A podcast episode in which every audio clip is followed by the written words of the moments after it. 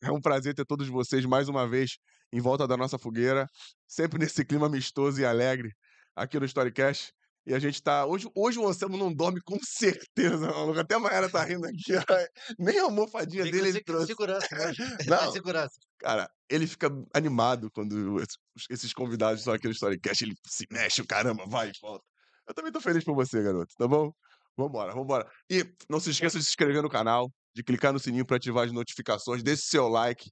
Cada vez mais legal a gente trazer pessoas que possam engrandecer inspirar cada um de vocês que está vendo o Storycast a buscar o que vocês têm para buscar, porque mais uma história inspiradora e de sucesso. E lembrar que sucesso não é dinheiro, entendeu? É conquistas. E esse cara vai poder falar isso pra gente.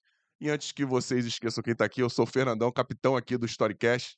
Eu, Anselmo Paiva, Tenente A gente tá fazendo isso bem, né, cara? Tá ficando. O ratista. Já fecha o olho, o bagulho já vai assim, né? Numa velocidade, né?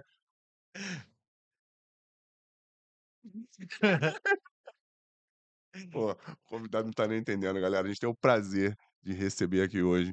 Eu vou falar o nome dele, aí depois eu leio a descrição, porque eu tenho que cumprimentar o cara, porque é muito legal receber o Geniton aqui. Geniton Lade, muito obrigado por ter vindo. Obrigado, doutor. Muito obrigado. Pô, obrigado por ter vindo. Geniton, galera, ó, vamos lá. O cara faz tudo, assovia, solta pipa, joga bola. Ele é formado em Direito, pós-graduado em Gestão Estratégica, Processos e Projetos Integrados em Segurança Pública. Viu? Não errei, não. Pô, mas essa sigla ainda fala, não. É, COPEAD da UFRJ, ingressou na carreira de delegado de polícia do Estado do Rio de Janeiro em 2008, atuou na divisão de homicídios nos, car- nos cargos de delegado titular da Delegacia de Homicídio da Baixada Fluminense, RJ, e delegado titular da Delegacia de Homicídio da capital do Estado do Rio de Janeiro. É diretor do Departamento Geral de Polícia da Baixada Fluminense. Por isso Minha terra. Aí, tá tá feliz, cara. É Por isso que ele tá feliz, cara. Da secreta- E da Secretaria da Secretaria de Estado de Polícia Civil do Rio de Janeiro. Cara, muito legal receber. Além disso tudo, ele fez isso aqui, ó, maluco. é. Daqui a, ele vai- daqui a pouquinho ele vai falar disso aqui pra vocês, mas antes de tudo, caramba, Geniton. Que, que carreira, mano? Saiu lá de Cascavel, pô. Saiu lá de Cascavel, mas daqui a pouco ele fala. E é Cascavel, cara. roxo, né? Vamos ver que a gente consegue mudar ele pro Flamengo? O cara né? saiu de Cascavel. Ó, Cascavel tem dois times em Cascavel que eu sei. Não tem? Tem dois times em Cascavel. Por que, que ele virou. Depois ele vai falar isso pra nós. Mas, cara, o Genitão participou de algumas coisas bem legais. Ele resolveu alguns casos bem legais aqui no Rio de Janeiro. E é bom a gente começar a mostrar o que, que o Genitão fez de, de legal para nossa sociedade. Que é um cara, pelo que a gente conversou, pelo que o, o Anselmo, a Patrícia, tá aqui de papagaio de pirata. É. Quem, quem o Anselmo fala que é malandrão, bandidão, mas quem resolve, quem resolve é a Patrícia. Então, a Patrícia tá aqui. Eu que falo mais alto. Sim, senhora. Que tá liga pra porra nenhuma, né, Patrícia? Tu fala, fala, valeu, valeu, valeu, valeu. Pô, porra. Então, bandido, pô, Genitão, fala pra nós o que, que você tem feito aqui no Rio de Janeiro. Quais foram as- os mais emblemáticos que você conseguiu resolver? Esses casos engasgados mesmo, que a gente sabe que o Rio de Janeiro tem as suas nuances, né? Você já pa- passou por- pelo Paraná, São Paulo, mas aqui é diferente, né, Bruno? É, é uma, uma caminhada, né? Uma, uma grande, uma grande embrenhada aí, Brasil afora, né? Você vê que o Brasil tá, tem isso, né? Um paranaense que se apresenta como paulista, né? É corintiano e trabalha no Rio de Janeiro. E não se deixa levar por esse barulho de Flamengo, Fluminense, Vasco. Não, Mantém as raízes. Eu vou Mas completar. Tu trabalha no Rio de Janeiro e você mora no Rio de Janeiro e trabalha na Baixada, que é, é um em outro município, é, É. bem, bem, bem É diferente. essa história interessante, né? Porque, na verdade, Cascavel é meu nascimento. Mas eh, a família migra para o interior de São Paulo, a cidade de Jaú, próximo a Bauru, onde fiz faculdade de Direito. Tem lá o 15 de Jaú, glorioso 15 de Jaú. Tentou jogar? Não, não é, não é a minha praia. E, e aí a minha infância, a minha juventude e a idade adulta, eu, eu conheço toda ela em Jaú, interior de São Paulo. Então é muito difícil me considerar paranaense. né? Me fiz enquanto pessoa, enquanto ser humano, eh, em Jaú, interior de São Paulo. Então me considero paulista. E, e aí, né, nessa, nessa formação de ser humano, eu tive a honra e o privilégio de conhecer o time do Corinthians de 81 e 82. Né? Sócrates, Casagrande, Zenon. E aí é inevitável se apaixonar e esse amor permanece comigo até hoje. E não tem a Rascaeta que vai fazer eu mudar de ideia. Não tem como, é impossível. E, e o Rio de Janeiro, para mim, foi uma surpresa de vida, né? Uma surpresa de vida, porque eh, fui fazer direito, e aí, lá pelo segundo, terceiro ano da faculdade, eu já tinha escolhido que seguiria numa carreira pública. Eu só não sabia qual seria essa carreira pública. Eh, no primeiro momento, eh, pensei em ser promotor de justiça.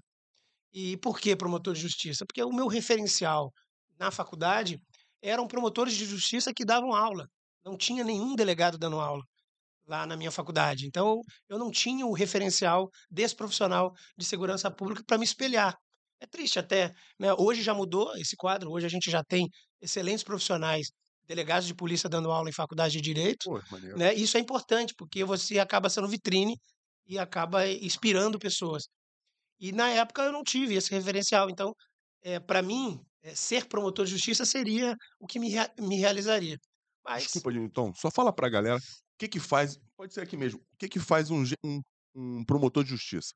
O promotor de justiça é o titular da ação penal, vamos dizer assim. É, a- é- é aquele profissional que recebe eh, de maneira predominante o trabalho que é desenvolvido pela, pela Polícia Civil, né, pelo, pelo delegado de polícia. Quando ele co- conclui eh, a investigação, ele remete para o, para o Ministério Público, para o promotor de justiça. É ele que acusa. É, o promotor vai receber todo o produzido pelo, pelo delegado de polícia, né, pela Polícia Civil, e ele vai, vai oferecer ação penal, caso convencido da presença de todas as provas ali, ou ele vai devolver para a polícia complementar eh, alguma diligência. Ah, ele, ele, ele decide se ele vai usar aquilo ali ou não, se aquilo é suficiente para ele poder acusar é. aquela ele é pessoa. o titular da ação penal. Então, ele, ele recebe todo o produzido e avalia se está se tá suficiente ou não é, é, levantada a autoria, que a gente diz. Ou seja, eu tenho prova suficiente contra aquela pessoa que cometeram um crime? Tenho. Aí ele apresenta a ação penal. Nesse momento, inaugura-se o processo. né? Quem era é, o acusado vira réu. E aí contrata advogado, e aí é o momento do contraditório perante o juiz. Eu aprendi essa. É. E aí, ah, esse era o meu referencial. E aí comecei a prestar concurso para promotor de justiça. Então é aquela, é aquela coisa que a vida vai, vai, vai, vai ensinando, né? Não é o que você quer, é o que tem que ser. né? Eu acredito muito em Deus e, e- e com, com a forma dele, com a maneira dele, ele foi me indicando os caminhos. E lá pelas tantas eu falei, opa, não é esse o caminho, não é o que está preparado para mim. E aí mudei completamente o foco e comecei a prestar eh, eh, o carro de, de delegado no Brasil todo. E aí fui aprovado em alguns estados, em algumas fases, e, e em todas as fases, ao mesmo tempo, fui aprovado em Pernambuco e no Rio de Janeiro. tá? E aí virei para minha mãe e falei, mãe, vou para o Rio de Janeiro. Ela virou para mim assim, como assim? Mas o Pernambuco não é mais tranquilo? Eu falei, sim, é. Mas eu quero ficar perto da mãe, Você, quero que- ficar perto das você crianças. queria ficar, viver com emoção, né? Não, isso que veio pra cá. Na verdade, a escolha foi ficar perto da família mesmo, né? porque eu sou o mais velho de cinco irmãos. né? Hum, quando eu tinha 15, 16 anos, a minha mãe mandou meu pai fora de casa. Ele era bastante violento quando bebia. É um quadro social que acomete muitas famílias brasileiras. né? E, e ela chegou no limite. Na época não existia a legislação protetiva que há hoje para as mulheres. Ela mesma deu um basta. Não teve nenhum legislador, nenhum delegado, nenhum promotor que a, que a amparasse nesse, nessa decisão. Essa decisão foi dela, de mulher corajosa que é, colocou para andar. Saia-se daqui. E eu me recordo que ele virou para mim. né, Disse: Eu só vou se o meu filho quiser que eu vá. Eu com 15 anos, né? Essa foi a primeira decisão da minha vida. E aí eu disse para ele, ele, pai, eu estou com a mãe. E assim foi. Ele foi embora e minha mãe bancou os cinco filhos. né, Então eu tenho o maior orgulho eh, da mãe que tenho, guerreira, sustentou eh, cinco, cinco pessoas, né? E então quando eu passei no concurso, eu, eu coloquei para mim o seguinte: como é que eu vou para o Pernambuco? Vai ser muito difícil eu ter uma vivência mínima com os meus irmãos e com a minha mãe. E o Rio de Janeiro, por mais que assustasse, e assustava principalmente a minha mãe, Assustava mesmo? assustava sim. Em que ano foi isso? Isso Newton? foi em 2007. 2007. 2007. E aí essa decisão tinha que ser tomada assim rapidamente, porque o concurso do Pernambuco estava bem mais avançado. E eu tinha que decidir. E aí, não, eu não vou para Pernambuco e decidi pelo Rio de Janeiro. E, e vim, né, com cara e coragem. E eu só conheci o Rio de Janeiro através dos times, do- das várias vezes em que o Corinthians bateu sem dó no Flamengo, no Fluminense, no, no Vasco. Convidado tem sempre razão. E as praias, evidentemente, que eu nunca tinha, tinha vindo. O carnaval, que eu conhecia bem. Mas jamais sonhei, jamais imaginei que a minha vida fosse acontecer aqui. né? E hoje eu até brinco com os meus filhos, que hoje são carioca, tenho dois, Pedro e Isabelle, Qual o time deles? corintianos. Não tiveram Tem certeza? É. Eh, Hoje eu converso com eles, brinco muito com eles quando eu posso falar sobre, sobre a mi- a minha vida e, e com, e com amigos mais próximos. Eu digo que eu não imagino hoje, para mim, lugar onde eu, se- onde eu seria mais feliz. Não, não imagino. E também não me imagino mais feliz do que sou hoje em qualquer profissão, senão delegado de polícia. Eu sou uma pessoa muito realizada com o cargo de delegado de polícia. Caramba, que, que legal. é. E né, assim, claro, o delegado é um, é uma, é um nível né, de, de trabalho, de função que é. Você tem que trabalhar muito, é elevado. A gente não sabe, deve ter um- uma remuneração é, maior do que a grande maioria né, do povo brasileiro, mas também trabalhou muito para isso. E você aqui no Rio, sabendo das dificuldades que tem, falar da, da sua alegria de ser, porque deve ter um monte de gente querendo correr, né, cara? E você assumir isso aqui é legal pra caramba. E é bom pra galera ver também que o Rio de Janeiro tem suas coisas legais. A gente só escuta falando tanta besteira do Rio de Janeiro pra fora. Tem a violência, mas também tem muita coisa legal. Hoje tu sabe onde andar. Apesar de não estar andando muito legal, não, tá andando por uns lugares aí em outros, outros municípios. Baixada Fluminense, aquilo é o império. Aquilo é o império. Aquilo lá é tranquilo. Isso é a imprensa que fica eh, sujando o nome. São, São João de Tranquilo, de Caxias. Belfor Roxo. É, Pô, é, Ron- é, Eu vou pra lá Escandinávia, Escandinávia. perto. É, perto, é, é, de- Escandinávia. da Noruega ali. Morra, Nível. É, Morragudo, é, tranquilo. é, Tomazinho de São São João é maior que assim, ó. Tomazinho de São João, É. é, Via Láctea, ali é tranquilão, né? Eu conheço bem. Não, e é interessante falar da Baixada, Anselmo. Eu tô adoro contigo, tô contigo. Porque, na verdade, além de ser uma grande novidade na minha vida vir para o Rio de Janeiro, que jamais imaginei Uhum. viver aqui, a minha primeira lotação, onde eu fui aprender a ser delegado de polícia, foi Japeri. Minha primeira lotação. Foi de montanha. Japeri. Queimado. Ela é de Do lado. queimados, cara. Sim. Depois do lado. Foi meu primeiro referencial de Rio de Janeiro, assim. E aí, de estado do Rio de Janeiro, né? Tu nunca aprendeu ninguém da família. Já passou uma Maiara com I lá, já, já foi detida É. lá por um jovem delinquente. É, e aí, a segunda lotação foi Belfor Roxo. Aí melhorei um pouquinho. Um pouquinho mais para cima, perto. subi um pouquinho. E, e Gino, tô- eu li no livro que você ia de trem. Tu É, saía de- essa pra, pra história-. Essa é interessante. Só corintiano faz isso. Né? Coragem, né? Pra dizer, Ou- sabe a é. vida mesmo? Não, corintiano ou delegado- o cara que não conhece Rio de Janeiro. né? É, fico com a segunda opção. Eu realmente, eu realmente levei um tempo, Fernando, para mesmo no cargo de delegado, mesmo na academia de polícia, vivenciando com outros profissionais que já eram policiais e tinham passado na prova de delegado de polícia, eh, eu demorei muito tempo, muito tempo, para perceber eh, onde estavam os riscos, como, como eles acometiam as pessoas. Eu levei muito tempo. Eu só fui verdadeiramente conhecer assim esses riscos e, e- e essa complexidade só em 2010. Eu entrei em 2008, morei na Baixada Fluminense, trabalhei em duas unidades na Baixada, mas eu não tinha essa percepção. Demorei muito, sempre fui muito romântico, né? Então eu demorava a ver é, é isso. Aí quando eu fui para DH em 2010, para trabalhar na divisão de homicídio da capital, e aí fazendo locais de crime graves como o homicídio, aí que eu comecei a descortinar um pouco e perceber eh, que existia assim uma faceta muito violenta né, no, no, no- Rio de Janeiro, especialmente na, na Zona Norte, especialmente na Zona Oeste. Aí eu comecei a enxergar. E na própria, na própria Baixada Fluminense, né, porque alguma coisa vinha ali eh, na, na- naquelas cidades mais limítrofes, onde algumas ocorrências adentravam a, a área norte da cidade. Aí eu Caraca. comecei a ficar esperto. Não, imagina. Ninguém, ninguém imaginar que dentro do Gramacho, dentro do Japeri, tinha um delegado de polícia. Não, é, é- É. é- ninguém E acreditava no negócio. armado dentro do. É, porque que Uhum. acontece? Quando eu vim para o Rio, eu não tinha. É, porque na verdade quando eu vim Naquela pro Rio, época era 38, né? não já era pistola já. Já pistola? É, já era pistola. Tudo apertado. Ele aqui atrás do cara. Aí o cara, que isso aí, meu irmão? Não, não é nada, não, é minha arma. Não, mas é o que, que acontece? Eu, eu vim para o Rio de Janeiro e eu não tinha nenhum familiar aqui. Eu não tinha onde morar. Então levou um tempo até eu. é, é, Essa adaptação é difícil.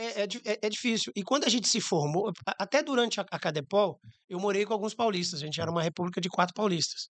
Eram quatro paulistas que tinham passado no concurso do Rio. É, três do interior, é, três da capital e eu do interior. E a gente foi morar junto, fizemos um- uma república. Mas quando acabou a república e veio a as lotações, cada um foi para um canto, cada um foi lotado em um lugar. E eu fiquei morando na Cadepol. A, a- a academia de polícia tem um quartinho afastado ali. Ficamos morando eu, mais um outro colega de Minas. Ficamos morando um tempo ali, até a gente receber o primeiro salário e ver como que as coisas ficariam. E, e dali, eh, não me parecia certo eu pedir para titular colocar alguém para me levar e trazer. Eu achei que era um abuso. Mas podia? Podia, mas eu achei que eu ia estar, eu ia estar sendo abusado. Né? Aí eu, eu simplesmente colocava a mochila nas costas, de terno, com a arma e distintivo na mochila, eu pegava o trem ali na Central do Brasil e rasgava até Japeri. Central do Brasil, Japeri. É, mas o- que é o ponto final, né? É o ponto final. Japeri é o ponto final. Eu fazia, É, é eu mu- fazia, é surreal eu isso. fazia Central do Brasil, Japeri. Descia, aí ligava para a delegacia e o policial que ia tirar plantão comigo ia me buscar e me levava até, até a É delegacia. tipo buscar de viatura De na. viatura. De via... Ali. Que cara é esse? Que todo dia que ele desce pra ir trabalhar ele é preso. né? E assim foi, até que, até que a titular descobriu. Alguém me dedurou.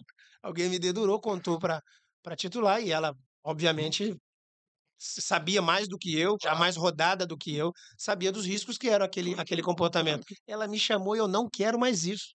E aí eu, sim, sim, sim, doutora, sim, doutora. E aí, a partir daquele dia, todos os plantões, eh, a- a- ela mandava uma- uma- um policial me buscar e trazer para Japeri. Caraca, isso é. Não, a mesma coisa que você podia contar pra gente é isso aí. Não tem mais nada. Nem, não tem nada mais legal do que isso. Só um paulista mesmo para fazer uma loucura dessa, né? Não, mas um paulista de Jaú. É de Jaú. É, é, é, O paulistano não um varia. paulistano acho que não faria. Não, Quer pela... dizer, eu sou paulistano, né? É. Quem nasce em São Paulo, capital, que é paulista, né? Não, acho que é o contrário. contrário? Acho que é o É, contrário. Eu acho que é o contrário. Eu morei no interior, acho que mo- que do É. interior é É, paulista agora, e me, do, agora eu tô nessa e dúvida. do, do- da, da é cidade é paulista, eu acho. É. Se tu sabe aí, se a gente tá errado, escreve aí nos comentários, né, Betinha? A diferença de paulista e E paulistano. paulistano. Eu acho que, igual aqui, aqui o carioca é no, na cidade do Rio de Janeiro e fluminense Sim, é. no estado. É não é isso, bandido? Flamenguista. Fluminense não, flamenguista. Só quem estiver me pagando mais. E, e quem tá devendo, a gente torce contra. Torce contra.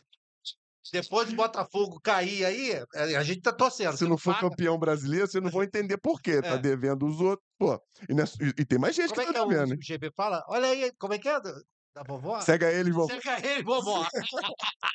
Já machucou um, ó. Deus que me perdoe, ó, mas já machucou um. Beleza.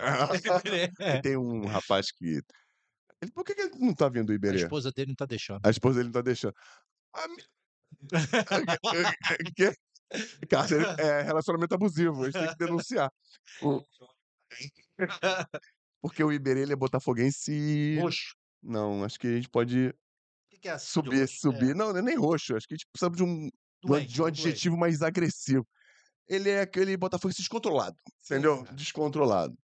E, e acertou, né? Ele é um botafoguense descontrolado que acertou as últimas previsões dele. A gente tem que dar moral pro Iberê. E ele não tá vindo. Eu, a, a esposa dele, de vez em quando, ela, Ela prende. viajou e deixou a filha com ele, então ele não É. tá. tá- É, dessa vez ela viajou. Às vezes ela prende, amarra ele, deixa ele no pé da cama. Né, Mayara? Quem contou pra gente foi a Mayara. Ô, vamos acabar de brincadeira, vamos falar sério aqui. Que o, o, então, é um cara sério. Mas então, beleza. A gente chegou no Rio. Qual delegacia que você virou titular? Foi lá mesmo na Baixada? Como é que foi esse- essa. Você, depois que você parou de ir de ônibus, De de, trem, de pô. trem, de trem, de terno e armado. Não, É, na, na verdade, assim, a carreira ela tem uma progressão, né? Natural. é, É, é- é na- é- é igual pra todo mundo. É igual para todo mundo. Você entra na carreira, normalmente você vai para uma central de flagrante, onde você vai- vai, vai ter as primeiras noções, principalmente para alguém que está fora da polícia. Os colegas que já são policiais, que ingressam, têm menos dificuldade, principalmente quem já é do Rio, já é policial, ele tem mais facilidade porque já está devidamente inserido na atividade policial. Mas no meu caso, e, a- e- e e é assim, para a maioria dos, dos candidatos que são aprovados, não tem nenhuma noção de polícia.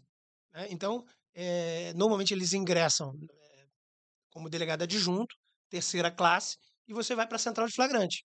Então, no meu caso, eu fui para Japeri, era uma central de flagrante. O que, que seria uma central de flagrante? Você fica de plantão 24 horas, esperando por aquelas ocorrências que a PM é, apresenta para ser apreciado ali, e o delegado, cabe a ele decidir se vai prender ou não aquele indivíduo conduzido. Então, essa era a minha, a minha atividade. Eu trabalhava 24, descansava 72 horas. Ali eu fui aprendendo, pegando as primeiras noções de polícia. Trabalhei um ano e meio em Japeri, fui para Belfor Roxo, uma outra central de flagrante, onde eu trabalhei um ano e pouco. Isso já era 2010. Né? E em 2010, a polícia estava lançando um, um projeto novo, chamado Divisão de Homicídios. E foi um momento, é, vamos dizer assim, muito importante na história da, da, da, Polícia Civil e de transformação da segurança pública no estado de São Paulo, no estado do Rio de Janeiro. Por quê? Porque até aquele momento, os crimes de homicídio eles ficavam é, sob a responsabilidade das delegacias distritais. Então, por exemplo, lá em Japeri, onde eu estava trabalhando, eu estava de plantão. Quando não era uma situação flagrancial que o policial trazia alguém conduzido, ele é, noticiava que alguém tinha sido morto.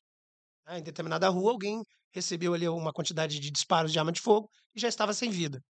Eu acionava a perícia, a perícia ia até o local, periciava né, aquele corpo, o rabecão levava, esse corpo vai ser periciado e constatado, evidentemente, o óbito por projetil de arma de fogo, e a delegacia de Japeri ficava responsável em tocar essa investigação. Assim era na capital, no interior e na Baixada. Cada delegacia cuidava do seu próprio é, fato. Ocorre que esse modelo você não especializa a investigação. É, por exemplo, se o crime foi sexta-feira à noite, você vai ter sábado e domingo.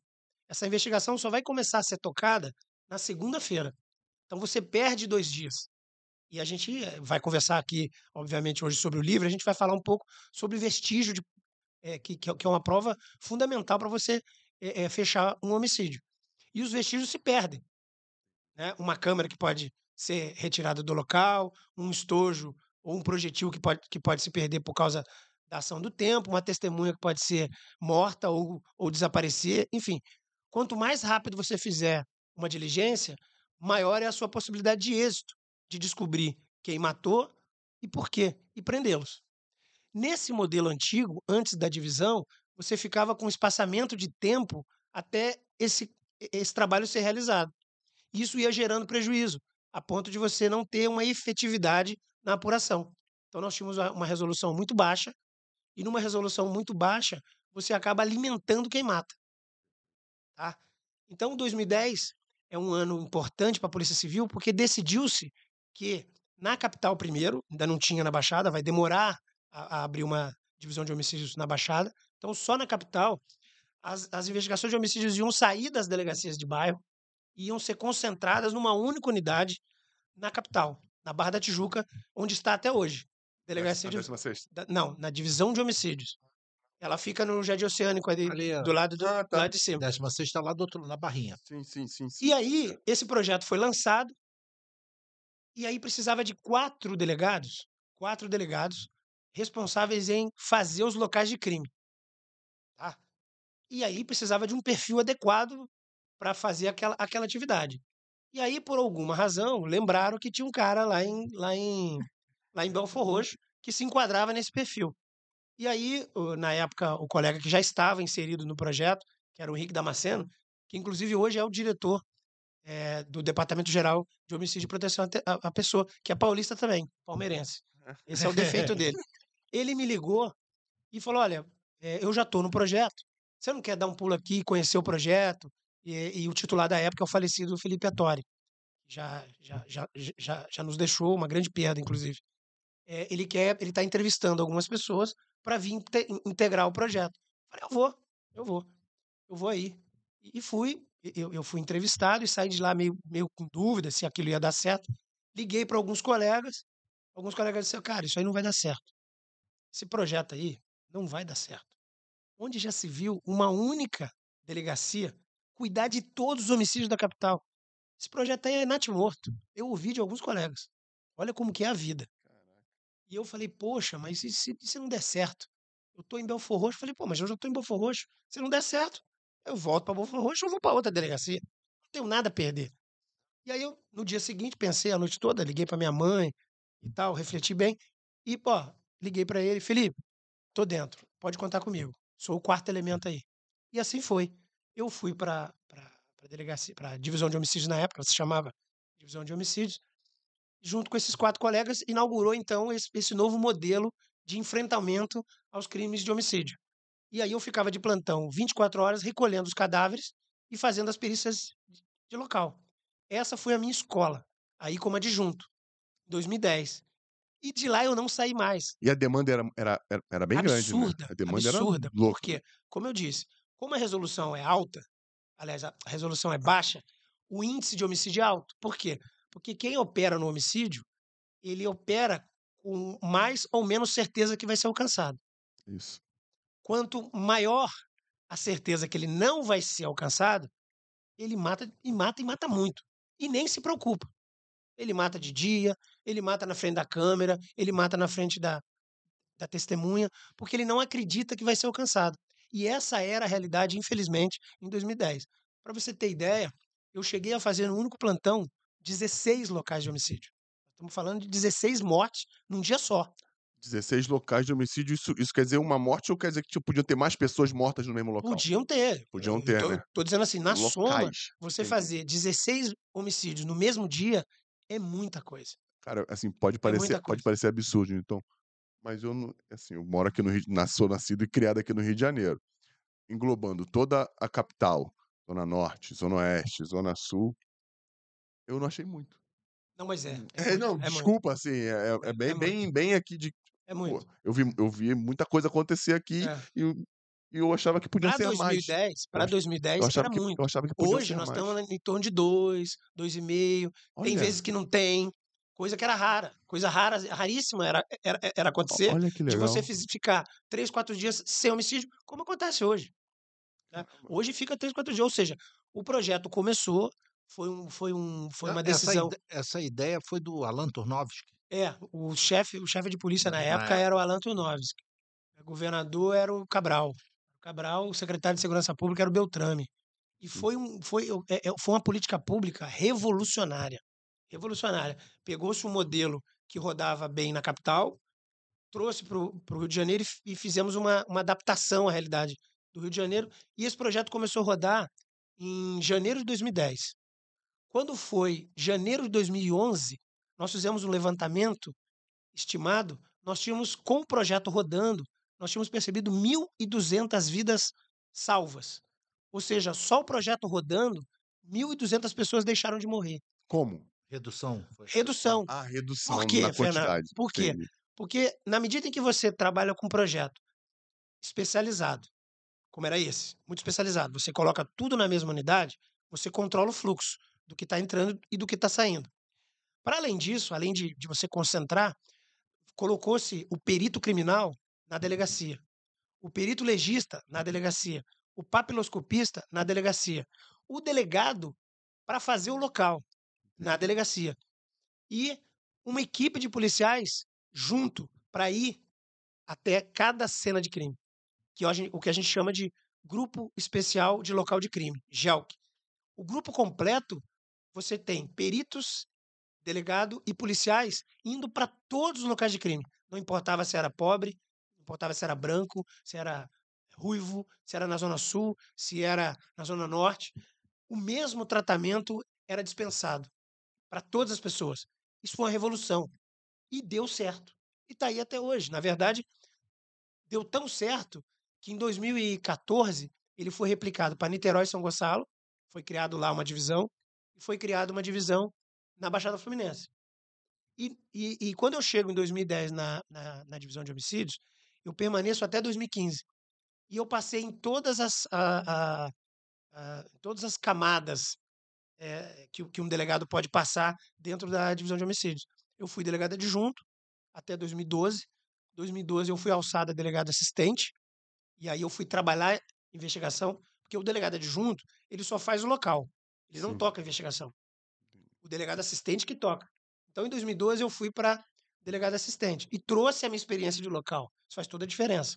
Fui ser delegado assistente em 2012. Permaneci na capital como delegado assistente até 2015. E aí sim, respondendo a pergunta só agora. né, Fui ser delegado titular pela primeira vez na minha carreira na Delegacia de Homicídios da Baixada, em 2015. Sete anos depois que você tinha entrado para a Exatamente. polícia.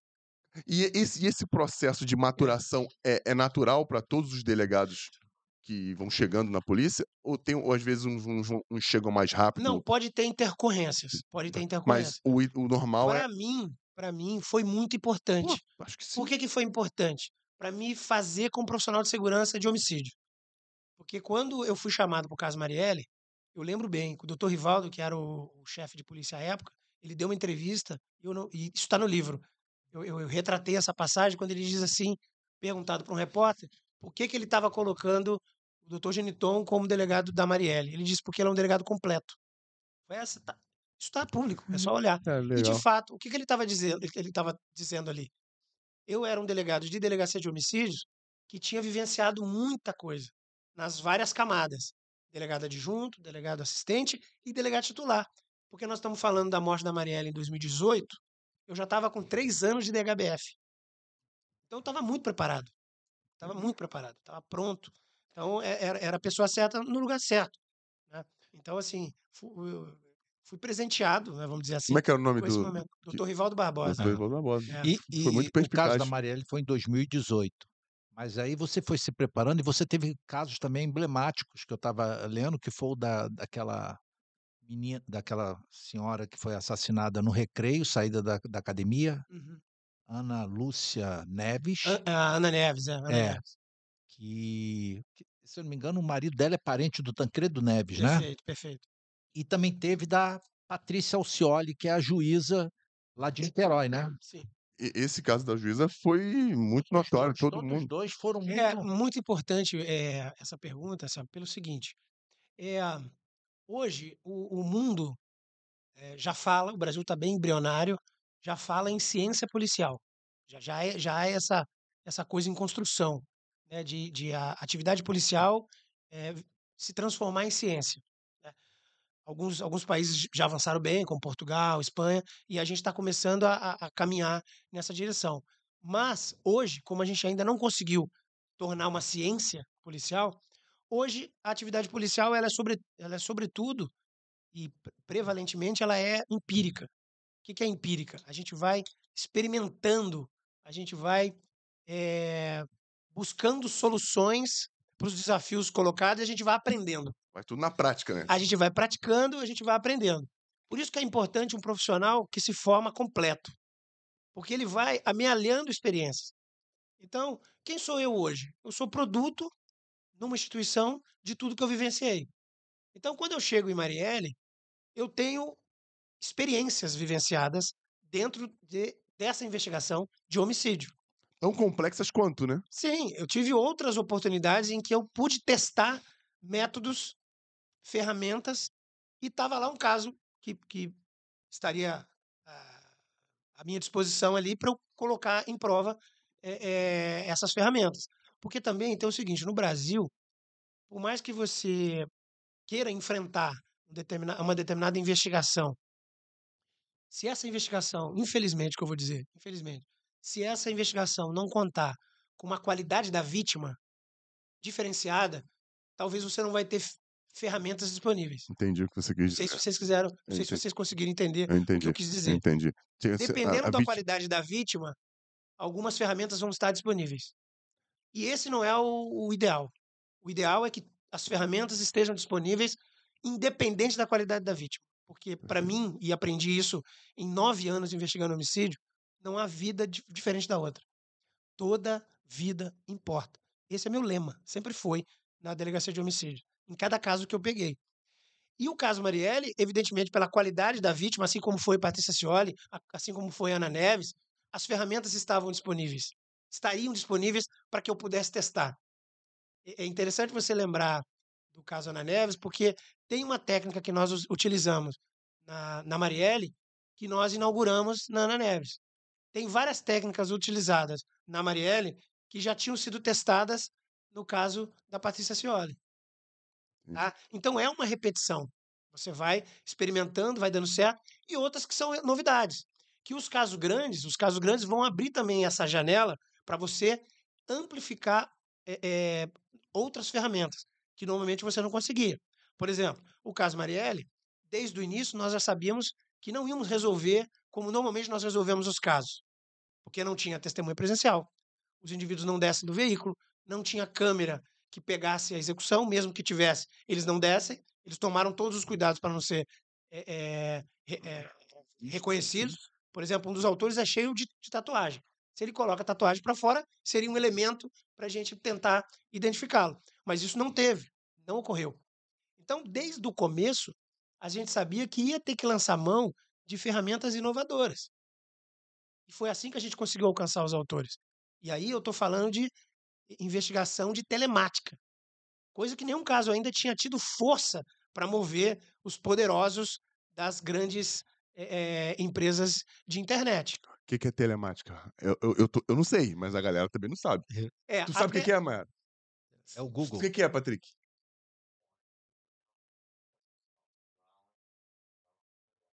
É isso? É, vamos lá. Quase.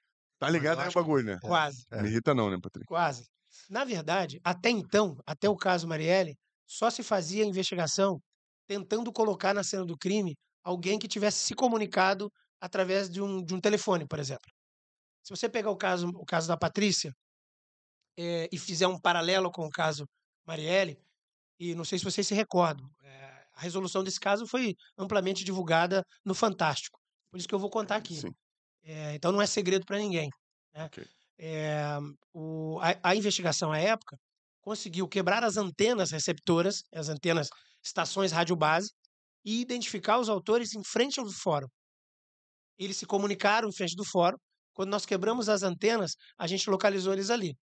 Mas a gente só conseguiu localizar eles ali porque tinha uma linha de investigação.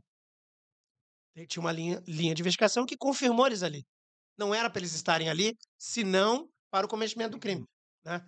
Então, essa técnica foi usada na Marielle, na, na, na, na investigação da morte da juíza. Só que percebam, essa técnica foi utilizada em 2011. Marielle morre em 2018.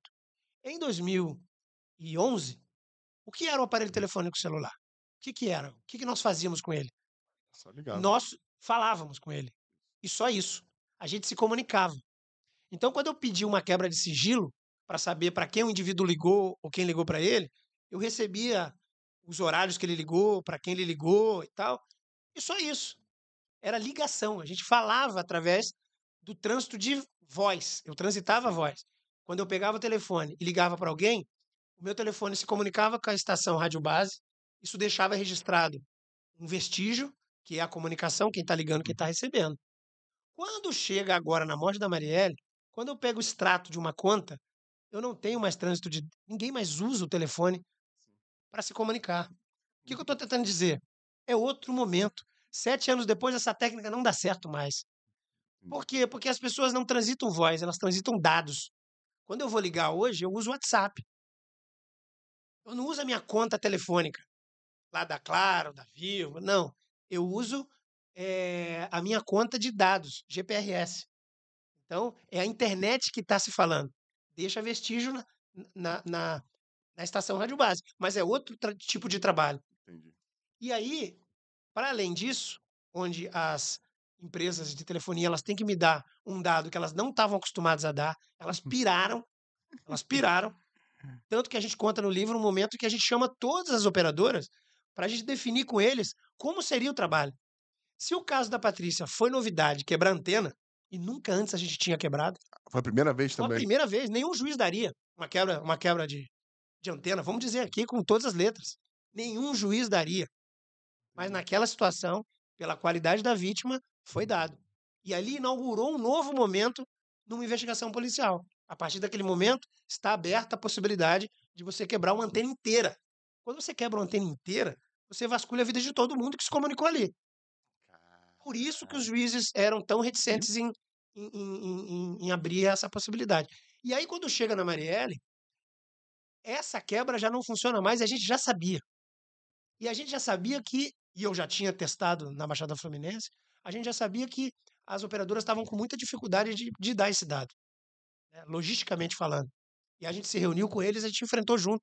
Isso durante a investigação. Porque aí vocês têm que enfrentar não só a operadora, mas como a empresa do, de aplicativo, né? Que fornece aqueles dados. Exatamente, também. porque tem aí você tem, você tem, a empre... você tem, na verdade, na internet, você não tem agora só operadora de telefonia. Você tem a empresa, a empresa de aplicação da internet. Isso. Que daí aí. é Google, é Microsoft, é, é Apple, aí, já... aí sim. Então, para além da gente quebrar a antena para ver a pessoa entrar na internet, que aí ele vai usar um login e um IP, eu, eu agora estou falando de chamar a Google para o problema, chamar o Instagram para o problema, chamar a Microsoft, chamar um, um, um, aplicativo qualquer para o problema e tentar vasculhar eh, alguém do meu interesse dentro de, um, de uma investigação. E essa é a grande novidade. A grande novidade do caso Marielle é a telemática. O que é a telemática? É todo aquele conteúdo armazenado e transitado na internet. Dados de dados, internet. Dados de internet. Tudo isso é telemática. Aprendemos mais um. E hoje, o telefone não se usa mais para falar como ao tempo da Marielle, da, hum, da Patrícia. Hoje é um computador de bolso. Tá tudo ali. Tá tudo ali. E no caso da, da Marielle, eu já percebi de cara, eu, mas a minha equipe, quando a gente fazia reunião de trabalho, a gente sabia que esse caso ia ser um outro caso que inaugurar um novo tempo numa investigação policial. E foi o que aconteceu nada funcionaria. E nada funcionou. É, hoje a gente tem uma delação aí, né, delação né, atualizando é, essa investigação, já foram quatro anos, né? Vai bater cinco, né? Cinco anos já. Março de 2018? É, vai bater cinco anos. É, hoje a gente tem uma atualização, é, coisa de três segundos atrás aí, o, o, o preso Elson de Queiroz deu uma delação trazendo a novidade do pós-crime. Mas o resto a gente já sabia. O resto a investigação já tinha entregue. Né? É, ele, deu alguns detalhes ali importantes, abre uma janela para que se faça uma, uma busca agora na questão do mando, mas tudo que a gente tinha conseguido alcançar para torná-los réus, a gente alcançou. Né? E, e, ele próprio reconhece que, sabedor de uma técnica que nós utilizaríamos para identificá-los, eles tiveram o trabalho de deixar os telefones dentro do veículo do, do outro do outro réu, o, o Rony Lessa. Né, o carro ficou parado numa rua paralela ao Vivendas da Barra. E lá eles deixaram os dois aparelhos bons. Né? Eles deixaram lá.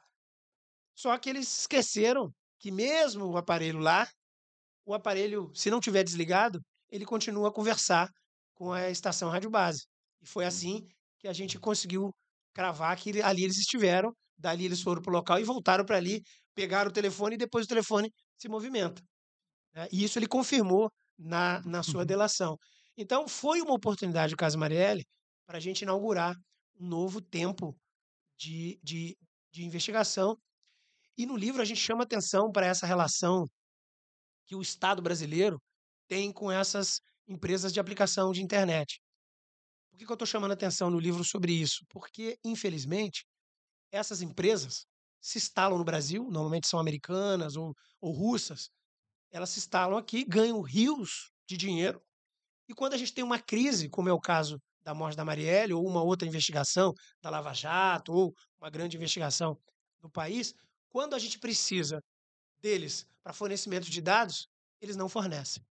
Eles não fornecem. Eu sofri com isso. Eles não fornecem. Eu fui sequestrado em 2019, ali na, na, na Barra, cara, a primeira coisa que ele entrou no carro foi só a senha do, do iCloud.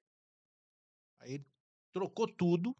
Né? Aí depois que eu fui solto, registrei queixa, o caramba quatro, eu pedi à Apple para me devolver que eu tinha sido sequestrado. Fui sequestrado, o cara fez eu trocar a, a senha, ele está com a minha conta hoje. Ela falou, não, não tem jeito não, perdeu a conta.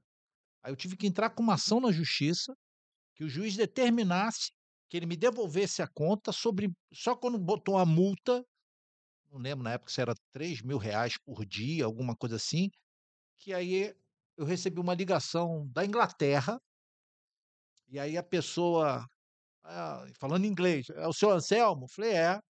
Então, aqui é da Apple, eu gostaria de passar um novo código, mas primeiro tem que certificar que é você. Aí ficou perguntando: vem cá, qual o nome dos álbuns de, de, de foto que você tinha? Aí eu falei: ah, eu falei, álbum de foto, tal, tal, tal, tal, tal. Com quem você fala? Fiz assim várias perguntas, quando atestou, então tá, anota aí a senha. Aí me devolveu. Não podia ter feito isso logo no início, gente.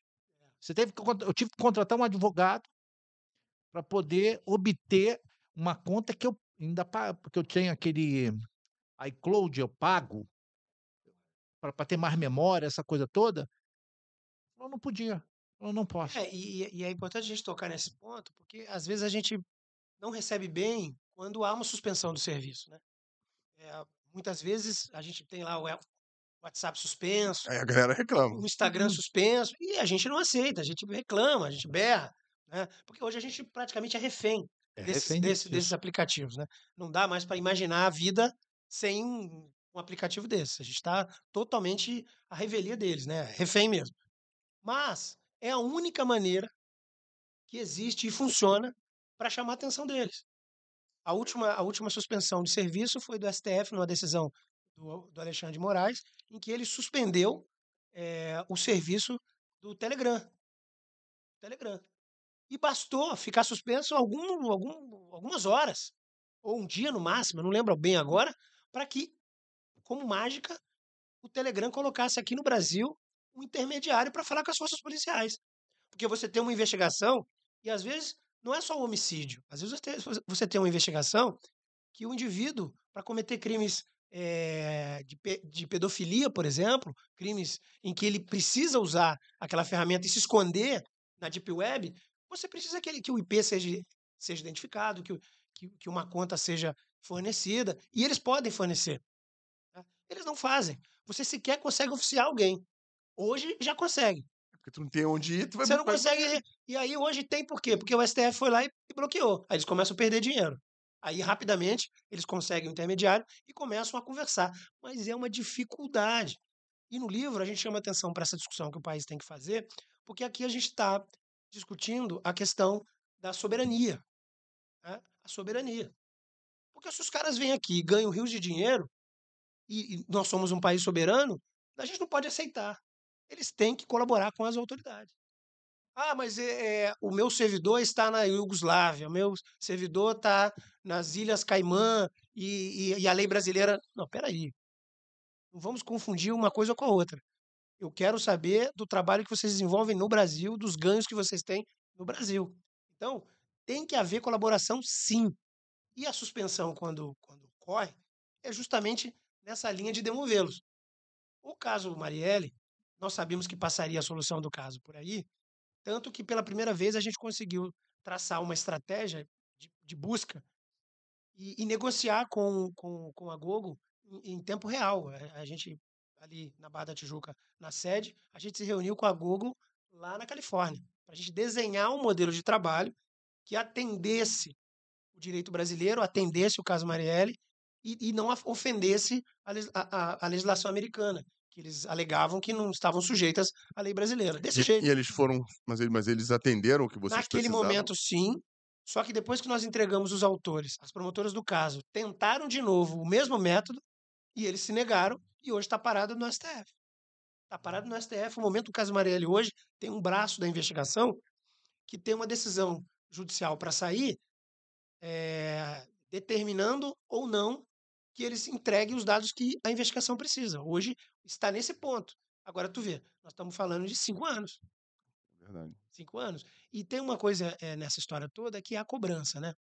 Eu fiquei um ano, a investigação está com cinco anos já, e há uma cobrança muito grande. Eh, eu, mais a minha equipe, a gente foi cobrado, assim, imagina o primeiro ano, a coisa ainda queimando.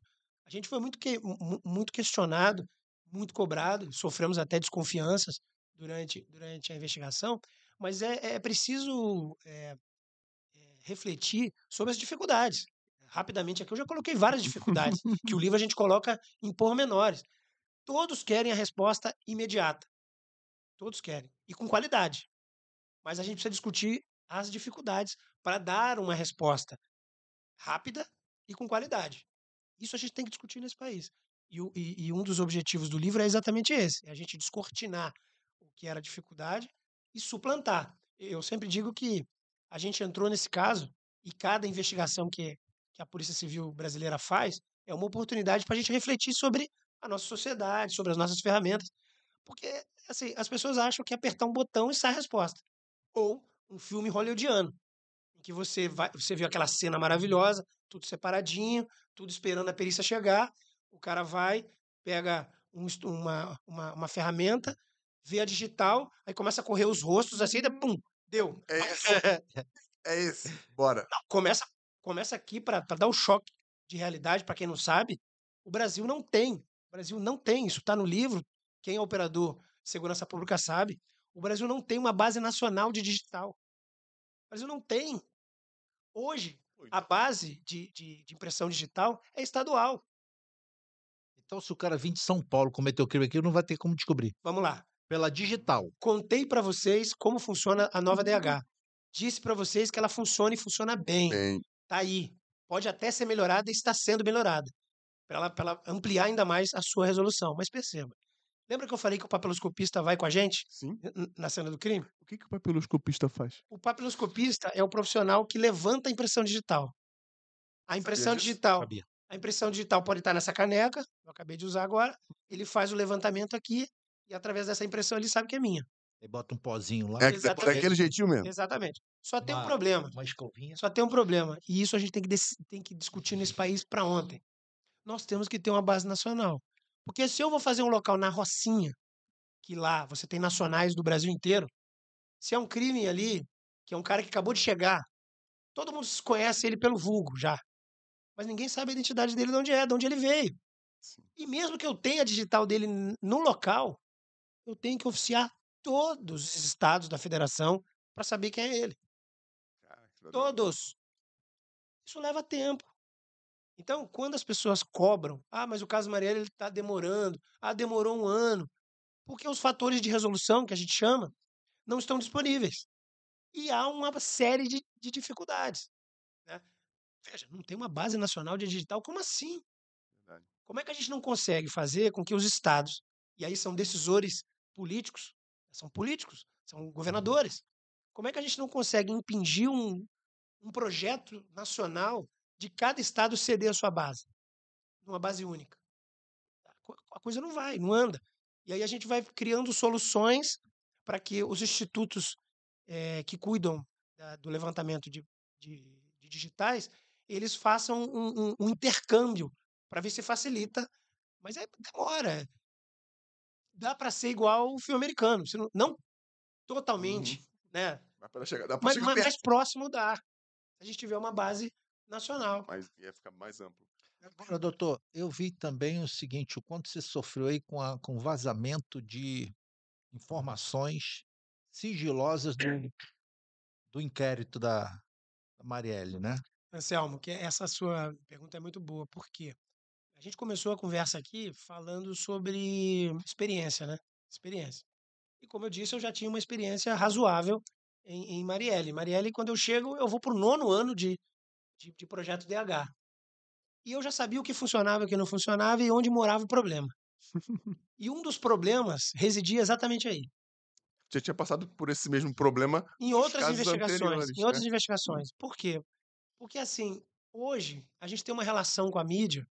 Tudo bem que eu até tenho uma percepção de que alguma coisa está mudando, alguma coisa em Marielle já chamou atenção. Eu acho que o livro está colocando essa pauta, as pessoas que estão lendo estão estão estão percebendo. É, eu acho que os jornalistas que já leram, jornalistas que já refletiram, já estão pensando mais sobre a sua atividade e a responsabilidade em exercê-la. Porque eu já, eu, já, eu já percebia que não estava havendo um filtro razoável para a prática de alguns costumes. Então, por exemplo, eu sou anunciado no caso Marielle e assumo no dia seguinte ao crime. O crime foi dia 14, dia 15, dia, dia 15 eu já estou eu, já no caso. O BI, que é o nosso boletim interno, ele cantou a minha transferência na, no dia 15 à noite. Mas eu já fui para lá no dia 15. Eu fui anunciado na hora do almoço. Eu saí, fui para a Baixada Fluminense, mas fiz o que eu tinha que fazer lá na, lá na DHBF e corri para a DH para tomar os primeiros cuidados. Quando foi o primeiro jornal é, de, uma, de, de, uma, grande emissora aqui do Rio de Janeiro, no, na, na edição da noite, eles já deram eles, eles colocaram as imagens do monitoramento, todas as imagens, do momento que a vítima chega na Casa das Pretas, o monitoramento dos autores, o quanto eles ficam ali, como é que foi eh, essa perseguição. Eh, o termo de declaração da vítima sobrevivência, sobrevivente, a Fernanda, estava dentro do carro. Assessora da vereadora vazou no jornal. Vazou no jornal. Foi expresso assim, ó. Foi colocado. Fez atrapalha a porra toda. Foi colocado ali, estampado. E aí alguém depois falou, mas não colocou o nome dela. Eu falei, por favor. Só tinha uma que escapou. Só tinha uma vítima dentro do carro, sobrevivente. E outra.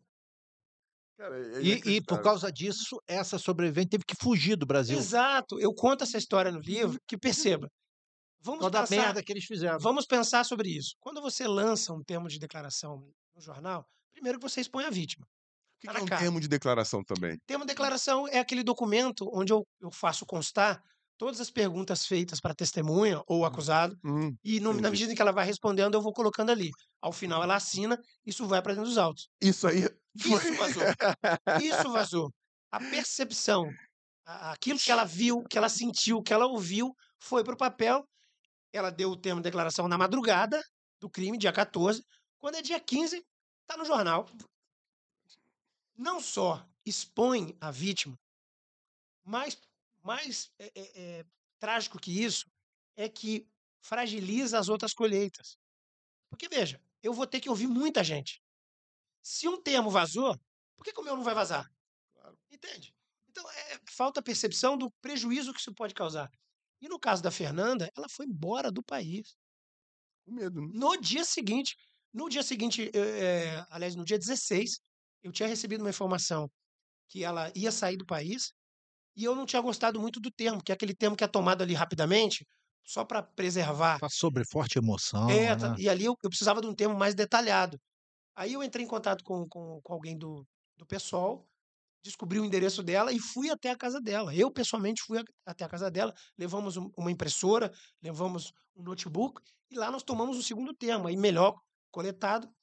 E lá eu fiquei sabendo que ela estava de mala pronta para ir pro, pro aeroporto, e do aeroporto ela ia para fora do país. Eu não quis nem saber para qual país ela, ela, ela ia, mas eu fiz questão de fazer a escolta. Aí eu fiz a escolta até, até, o, até o aeroporto e ela foi embora. Como testemunha, vocês não têm o poder de segurar ela aqui? Não é não, não, Não? temos, não temos. A não ser que você coloque num, num, num programa de proteção à testemunha. Entendi. Mas essa é uma outra questão que esse país tem que discutir também. Vamos discutir tudo aqui. Nós não temos um, um- um- um programa robusto de proteção eh, à testemunha. Nós temos uma boa lei. Se você pegar a lei, que eu não me recordo agora a, a a numérica dela, o ano, mas se você lê a lei, ela é muito boa, a lei. Mas na concretude da lei, a gente não consegue fazer ela realidade como a realidade, de- a realidade pede. Entendi. Que veja, se você pegar o Rio de Janeiro, o Rio de Janeiro, eh, o maior fato gerador eh, de homicídio em quantidade é tráfico e milícia. Seja a milícia matando eh, rivais na própria milícia, ou a milícia matando traficantes, ou traficantes matando milicianos, ou organizações criminosas de tráfico, uma facção matando a outra. É daí que vem o volume de homicídios. Entendi.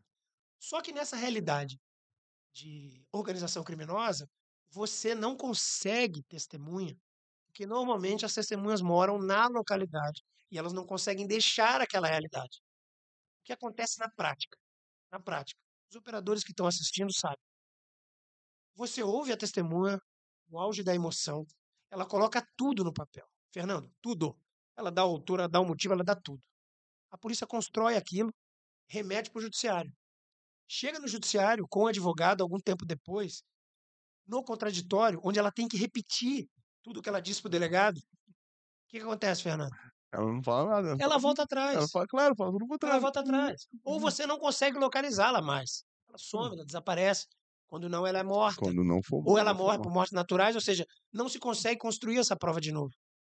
Se você colocar nesse país para rodar um programa robusto de, de, de proteção à testemunha, em que você possa trocar a testemunha de um estado para o outro, dar para ele uma nova identidade, uma nova vida para ele, porque dependendo do caso, dependendo da organização criminosa, você vai ser, vai ser localizado facilmente no estado. Então você tem que ir para outros estados e ter uma nova vida.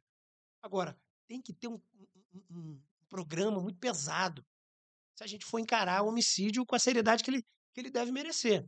E pensar na, na testemunha. A Fernanda não precisaria ir para a Europa. Ela poderia ser acolhida no Estado ou no Brasil e ser protegida.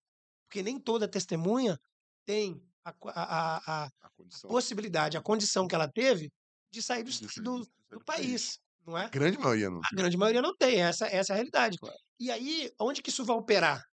Naquilo que a gente começou a conversar, na resolução de crimes. Se eu começar a perceber que é só se livrar da testemunha, ou matando, ou sumindo com ela, ou fazendo ela voltar atrás, eu não vou ser alcançado. Porque o sistema brasileiro é assim. Você tem que repetir no contraditório o que você produziu na polícia. Entendi. Necessariamente. Tá, entendi. Tá? Você tem que Vai servir como prova. É, é o contraditório em frente ao juiz, em juízo, no processo, para validar o que a polícia fez. Porque se você não conseguir validar ali, não tem condenação. Não tem condenação. Veja que isso é muito importante. E aí o vagabundo ele já tem noção do que o coisa falou, ele vai em cima da família e fala assim, ó, ou você vai mudar teu depoimento lá. Isso acontece muito. Acabou. Isso acontece muito. O cara vai expor a família dele? Vai é. expor. Isso acontece hum. muito.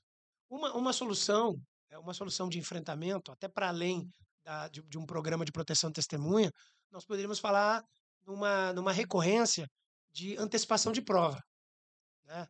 É, mas a gente sabe que os juízes, de maneira geral, têm um pouco de resistência a antecipar prova. O que, que seria antecipar prova? Se você tem uma testemunha, agora, falando, se eu conseguir antecipar o contraditório, ou seja, chamar o juízo para esse momento, construir essa prova na frente do juiz, com o advogado, com o Ministério Público, eu torno essa prova perene, eu, eu torno ela, mesmo que venha acontecer alguma coisa com a vítima, eu já garanti o contraditório, essa prova não cai nunca mais.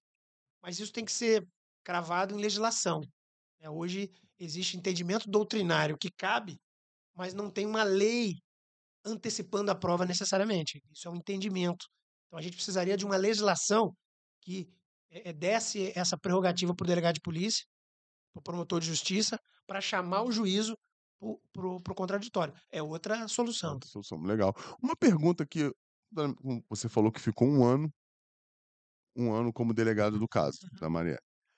Por que que troca o delegado? Porque trocou o governo, trocou o secretário de segurança pública. Ah, olha, sempre me perguntam isso, né? Foi bem, Patrick? É. Essa pergunta é boa, Fernando, mas assim, a resposta, a resposta eu sei, eu entendo. Sim, porque a grande é. maioria não sabe por quê. Causa... Porque ele, ele praticamente prendeu o Lessa, Rony Lessa e o, o Elcio Queiroz, né? No governo do próximo governador, que foi o, o Wilson Witzel. Sim. Ele tinha acabado de ser, de ser eleito. É, o, o, o, o Witzel tirou proveito do todo o trabalho do, é, da gestão a gente até, a gente, Fernando, a gente até conta em detalhes isso no livro. Sim, tá? sim. O que eu vou contar para você está no livro aqui e é a minha percepção. Tá? Minha percepção. O que, que eu senti enquanto envolvido. O que, que nós tínhamos à época?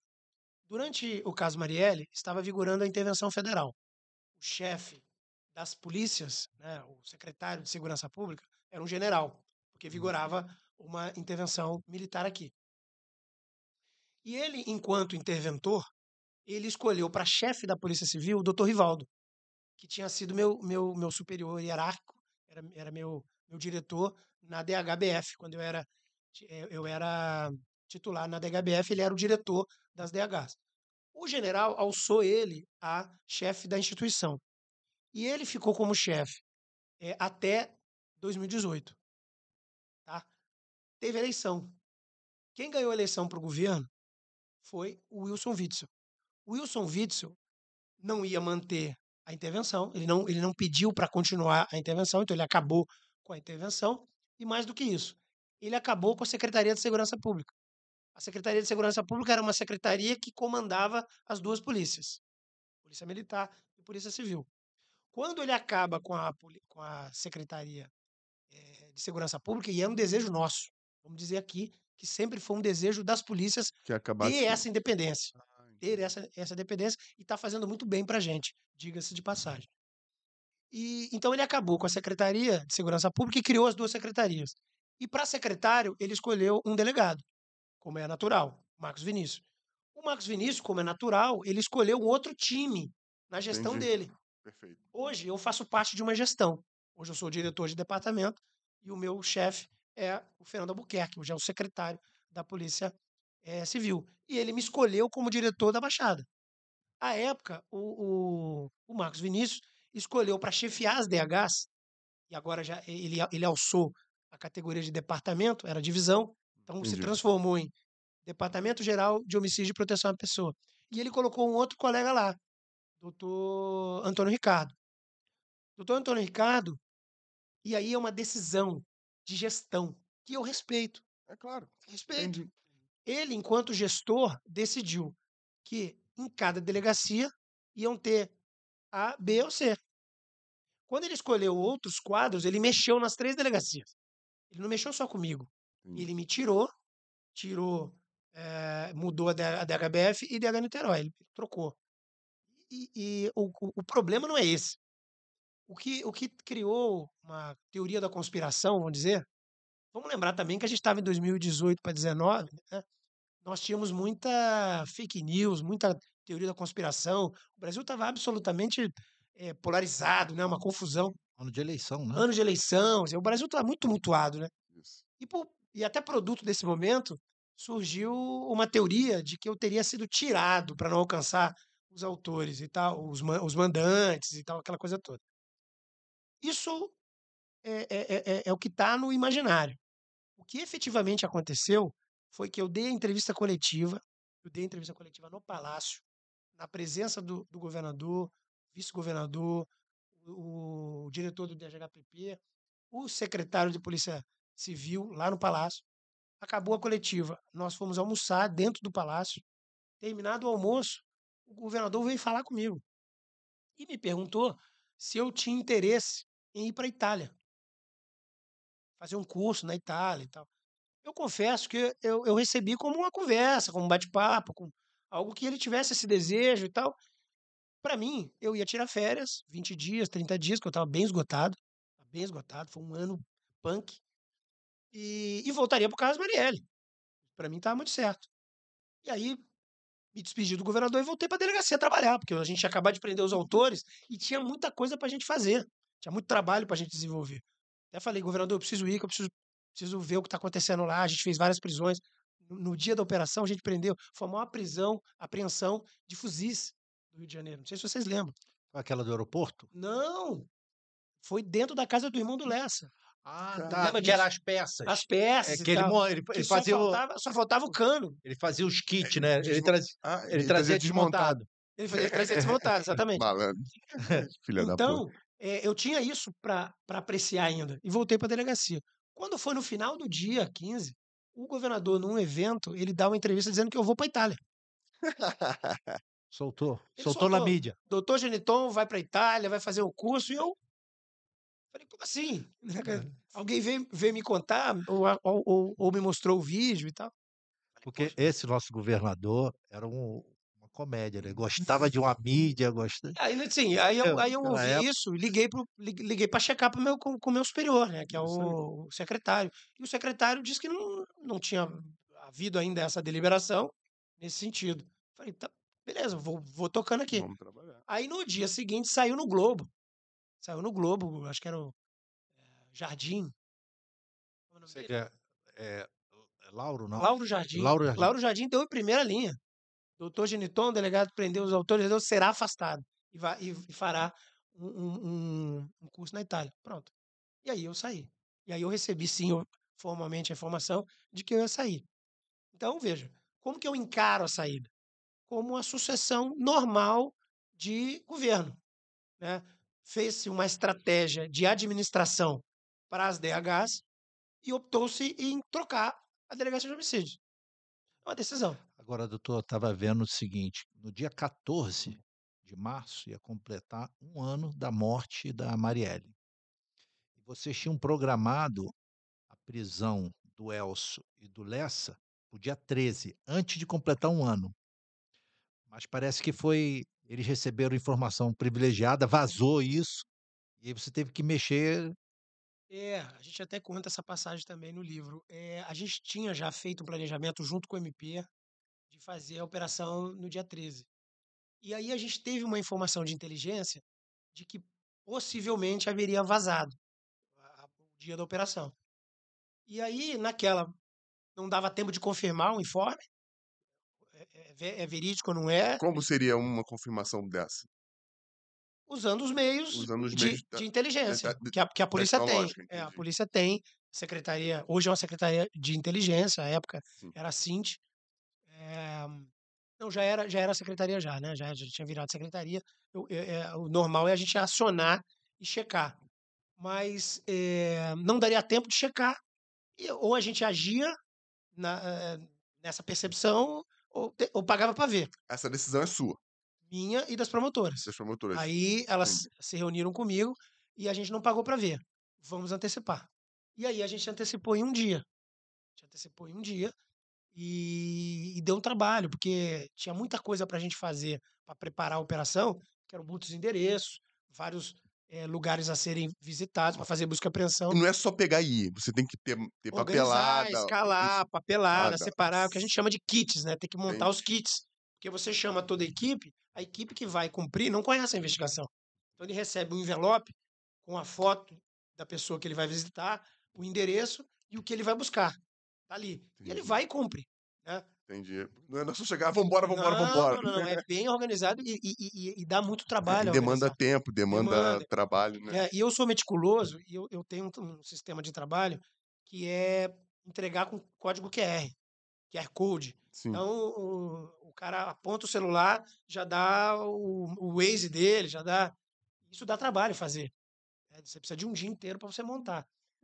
E, enfim. E foi- você foi- só pode entrar a partir das 6 horas da manhã. Só pode entrar na casa do cara às 6 horas da manhã. É, convencionou-se que você só pode entrar no, no início do dia. É início do dia para Rio de Janeiro, Brasil, de maneira geral, é 6 horas da manhã. E aí, o que, que Mas não aconteceu? foi- ele não foi preso essa hora. Tem um dado in- interessante, porque tinha, um- eh, tinha o Elcio, que era um alvo, e a gente sabia que o Elcio saía bem cedo para trabalhar. Ele, sabia, ele saía 4 horas da manhã. E aí a gente destacou uma equipe para ir mais cedo para lá. E eu lembro, eh, eu moro, eu moro no Recreio dos Bandeirantes, e, e a, e a delegacia era na Barra. Eu fui até casa, em casa só para tomar banho, nem dormi direito, aquela coisa de ansiedade, aquela apreensão. Eu me preparo para ir trabalhar e venho pela, pela, pela Avenida da Praia e passo em frente do condomínio dele. E quando eu passei ali, deu uma sensação ruim, sabe? Aquela coisa de instinto mesmo. Eu não sei, na minha cabeça, ele, ele deve estar se preparando para ir embora. Ele vai sair, ele vai fugir. Eu sei que aquilo me incomodou tanto que eu cheguei na delegacia, falei, Marquinho, que é meu, meu braço direito, falei, Marquinho, pelo amor de Deus, tô com um pressentimento ruim. Manda uma equipe para lá agora. Agora. Pode falar que horas eram isso? Três da manhã. três da manhã. Eu antecipei em três horas a ida para lá. E foi uma equipe para lá. E o Marquinho foi muito sagaz. Ele é muito experiente, já é comissário de polícia, já tem 30 anos de polícia. E é importante essa, esse feeling, né? Ele mandou para lá os policiais que tinham monitorado o Lessa no carnaval. No carnaval. No carnaval, a gente mandou uma equipe para Angra, porque a gente sabia que ele tinha alugado uma casa para passar o carnaval junto com o Elcio. Junto com o Elcio. E a gente sobrevoou, a gente viu ele andando de lancha, a gente pegou Com drone, com tudo. com drone e tudo, a gente, a gente tinha ele plotado. E detalhe, ele tinha trocado o carro recentemente. A época do crime da Marielle, ele tinha uma Land Rover azul. No carnaval, ele tinha trocado com uma Porsche Cayenne branca. E foi decisivo a gente fazer aquela, aquela, aquela diligência. Porque os mesmos policiais que viram ele com aquele carro foram os policiais que o Marquinho eh, designou para ir fazer a campana. Entendeu? Porque se eu mando um policial ainda com a informação Antiga. Antiga, não pegava. Então os policiais ficaram ali, foi, fo- foi saindo gente, foi saindo gente. Quando eles viram o Porsche Cayenne, eles, eles abordaram.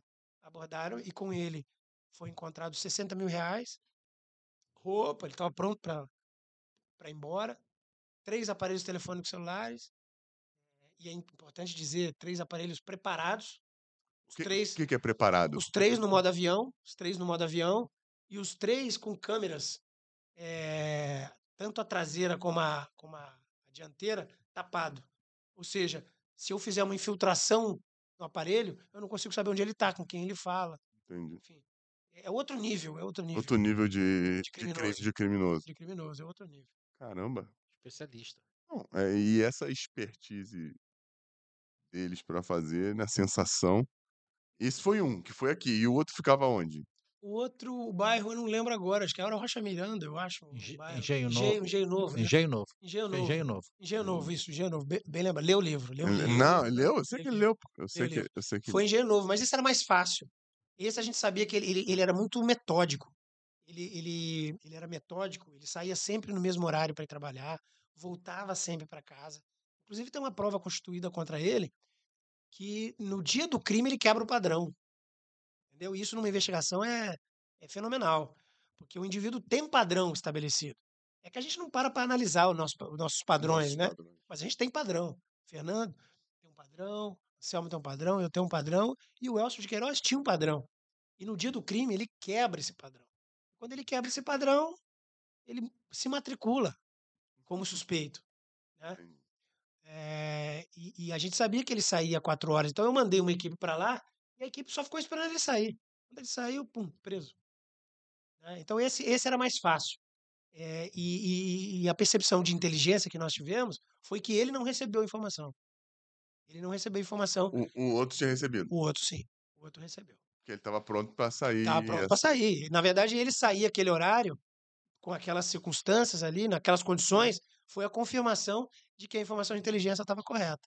Ele estava fugindo. Agora, Anselmo, você que leu o livro, conhece a história.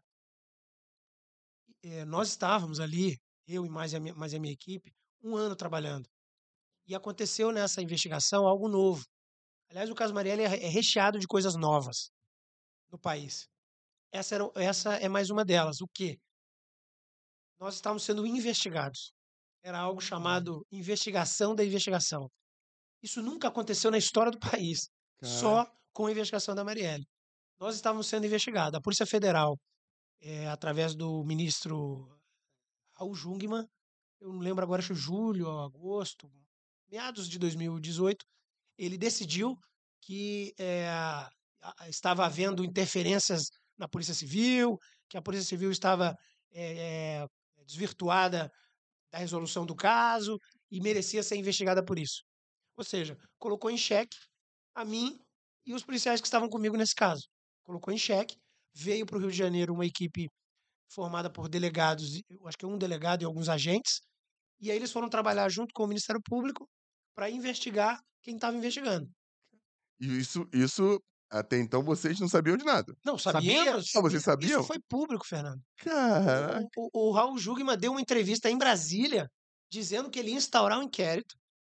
Policiais federais iam investigar quem estava investigando a investigação. Agora você imagina, eu mais minha equipe, é, absolutamente assim, imprensados com a missão, que não era uma missão fácil, Hum, a gente sabia, era uma tentativa, ten- eh, era tentativa e erro. A gente tentava uma técnica, não dava, tentava outra técnica, não dava, eh, sabe? E, e a gente querendo entregar. O que precisa ser dito é, é, um bom investigador, um bom investigador, ele entra num caso para fechar. Ninguém é mais interessado que ele. E rápido e com qualidade. E esse era o meu time. O time era muito bom, não era? O time estava experimentado. É, é como você pegar hoje o, o time do Corinthians. Ele achou que eu ia dizer o time do Flamengo. Ah, eu Mas, esse assim, cara perspicaz e Veja, inteligente. não era assim, não estou dizendo aqui para me gabar e tal. Não, era, era produto. As pessoas estavam muito experimentadas, Produto estavam e resultado. preparados para aquele caso. E, e- e mesmo sendo difícil como foi, eh, demorou o que demorou, porque é difícil mesmo, né? Mas a entrega foi, foi, foi feita. né? Mas assim, o que é triste é, é essa coisa de duvidar. Duvidar, colocar em xeque. Não, e vocês praticamente foram julgados. Total. Entendeu? Por e isso outra coisa, se você cumpre a lei à risca e vai para casa do, Não pega. do Rony Lessa às 5h50, você não pegaria ele. Essa é uma reflexão que eu faço. Você não Se pegaria eu ele. não prendo, O que, que se a gente não contigo? consegue dar aquela voz de prisão ali, eu não tenho nenhuma dúvida. Eu estaria preso. É mesmo. Acredito que sim, porque eh, existia dúvida. Existia uma investigação. Entra uma informação de inteligência que vazou. Vazou. Quem Isso, vazou? Quem vazou? eles iam prender para dar uma justificativa para Ô, meu amigo, eu acho que sim, o risco de dar. Não estou afirmando com certeza absoluta, mas Até porque não aconteceu, mas. não aconteceu. Mas, assim, é, é só para chamar a atenção do, do tipo de coisa que era aquilo, que aquilo representava. Você já tem a pressão da mídia, você tem a pressão da família, que é legítima. A pressão da família é muito legítima. Aliás, a pressão de qualquer família que perde um ente querido com uma morte violenta, que ninguém está preparado para morte violenta. Eu sei bem como é. Ninguém está preparado. Hein, Fernando? Alguém tá pre... Uhum. Ninguém está preparado. Então, assim, é- a, a- a cobrança é absolutamente legítima. Agora, a desconfiança não é legítima. Automaticamente não, é preciso ter fundamento. É isso que eu ia falar. Né? É, a gente fez um movimento ali, quando eu recebi a missão é, de ir para o caso Marielle, a gente fez uma, um- uma única exigência. né? Um- e, e eu sabia que eu tinha que fazer essa, essa, essa exigência.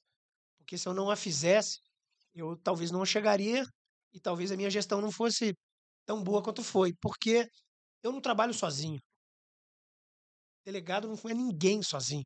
Se você não tiver equipe que trabalha é, é, devidamente antenada com seus métodos, com seu comprometimento, com a sua entrega, você não vai para lugar nenhum. O que, que eu fiz? Quando o convite entrou, e eu conto no livro como, como ele entrou, foi bem Sim. inusitado, eu faço uma única exigência. Eu disse, olha, tudo bem, eu estou anunciado, é público que eu vou para o caso, mas olha, eu quero toda a minha equipe. Toda. Toda. Ah, mas quantos são? 110. 110. Caraca, 110. E naquele, e, e naquele momento não se podia mais fazer transferência desse tamanho, como não pode até hoje. Eu acho que essa transferência foi a última, em, em- em larga escala. porque Aí- você tem que relocar os que estão a- atualmente. Porque, é porque é- é- do- le- gera um transtorno é- é- de assim, Você traz administrativo, Logístico, 110, né? um Não, logístico. você é, traz 110, você tem que tirar 110. é, é, é- é complicado. Aí, aí você fala da qualidade da vítima. Às vezes o tamanho da- da Exatamente. vítima. Aí as coisas acontecem. coisas as coisas acontecem. acontecem. Porque ali é bola búlica. Porque, na Uhum. verdade, eu sabia do quê? Eu já tinha passado pela dele- Delegacia de Homicídios da capital. Eu já estava três anos na BF. Eu sabia o material que eu tinha na- nas mãos. Eu sabia da qualidade dos meus delegados, a, qualidade da minha escuta, a qualidade dos meus policiais eh, peritos já em, em análise telemática. Porque mesmo que a gente não tivesse conseguido quebras grandes lá, mas eu já tinha alguns policiais que já estavam se arriscando, já estavam mergulhando, já acreditavam nessa técnica. Então eu falei, olha, eu quero todo mundo. E aí houve resistência, mas graças a Deus, o, o, o- o subsecretário operacional, eh, doutor, doutor Gilberto Ribeiro, que já foi meu, meu, meu chefe de polícia quando eu entrei na polícia, nesse momento ele estava como subop, que é, que é o nosso subsecretário de integração operacional, ele entendeu o pleito. Ele entendeu o pleito. E concedeu. Foi partilhado, foi, foi pequenas parcelas, né? Não foi como eu pedi, porque eu fui abusado. né? Eu falei, não, tem que publicar no bem de hoje. Mas você já Pô, não sabia. dava nem para digitar. É. 100 pessoas. Você já sabia que ia, ser difícil. Eu já sabia, Já sabia. Eu já Então já pediu sabia. logo tudo. e É aí, o cara já dá, tomo um susto. mas não tinha jeito. É. Eu acho que, porque assim, eu sabia que eu ia herdar uma delegacia com muitos casos, com muitos casos, e a capital, a cobrança é grande, a cobrança é pesada. Então eu já ia herdar casos. Eu tinha o caso Marielle, que eu sabia que ia ser difícil, e iam entrar outros casos. Então, para eu, pra eu focar minha energia no caso Marielle, eu tinha que ter certeza, segurança, tranquilidade Com quem você está trabalhando? que a, a delegacia estaria girando. De que você também ia poder entregar o teu melhor. Exatamente. E que eu ia ter uma delegacia é, é- é fluxo. Porque é, eu, eu, eu me lembro de uma vez ter encontrado o doutor Homero, que, que era na época o promotor natural das DHs, e ele me contou, e eu nem coloquei isso no livro, é uma história que eu vou contar para vocês agora. Ele me contou que um, um jornalista tinha procurado ele com a seguinte pauta. O jornalista imaginou que nós paramos a delegacia o caso Marielle. Imaginou isso. O que, que ele fez? A pauta era essa. Ele foi no Homero e perguntou, viu? eh, o senhor que é o promotor natural da DH, né? Vem cá, baixou a quantidade de- de inquéritos relatados da Delegacia de Homicídio da Capital, né? Ele falou, não, ao contrário. Melhorou. Aumentou. Não sei como é que ele está fazendo, mas melhorou. Ou seja, a pauta do cara caiu. Ele me contou isso. Essa era a pauta. Mas por que que deu certo? Porque a gente tinha um time. Os quatro delegados estavam comigo na Baixada Fluminense, rodando há três anos. Então isso faz uma diferença absurda. Né? Então, Agora, quando eles vêm comigo, uma coisa foi que eu fiquei triste com que eu li no livro, o seguinte, houve um investimento no, no Rio de Janeiro, por causa da Copa e das Olimpíadas, na compra de câmeras, que elas ficam lendo a placa do carro, independente se o cara está sendo multado ou não. E me parece que no livro você di- diz o seguinte, que esse investimento, logo após a, o término da, das da Olimpíada e da Copa, da Olimpíada, que é o último foi a Olimpíada, né? 16. Isso. Eles pararam de pagar os contratos e as câmaras passaram a não ter mais efeito, né? Sim, Isso para a polícia solucionar casos eh, de uma importância assustadora, que foi, uma coisa que ajudou, uhum, que sim, você conseguiu monitorar o carro do, do Rony Lessa saindo da barra sim. com essas câmeras. O Anselmo tá caguetando o livro todo. Dando spoiler. a gente volta sempre no mesmo ponto. Lá no começo da nossa conversa, vocês falaram sobre experiência, sobre casos. Ah, E eu reafirmei que, na verdade, é, é uma, é um aprendizado, né? Uma, investi- você sai de uma investigação, vai para outra e você vai amealhando o conhecimento. Eu até digo que na instituição a gente tem que investir mais nessa coisa de estudo de casos. né? Os americanos são muito aficionados por essa coisa de cold case, estudo de case, porque é, é empirismo mesmo. Você vai aperfeiçoando, testando e, e desenvolvendo. E esse caso que você está falando, Anselmo, eu já tinha experimentado no caso Ana Neves. Você mencionou aqui. O Ana Neves, como que a gente solucionou o caso? Era um latrocínio. Nós sabemos que eram dois indivíduos que estavam num outro carro. Eles abordaram a vítima numa entrada de uma academia no recreio, anunciaram o assalto, ela reagiu, brigou pela bolsa e ele disparou. Né? Tiraram ela do carro, levaram o carro dela. Tá? Eu tinha o carro dela, mas eu não tinha o carro deles. Tá?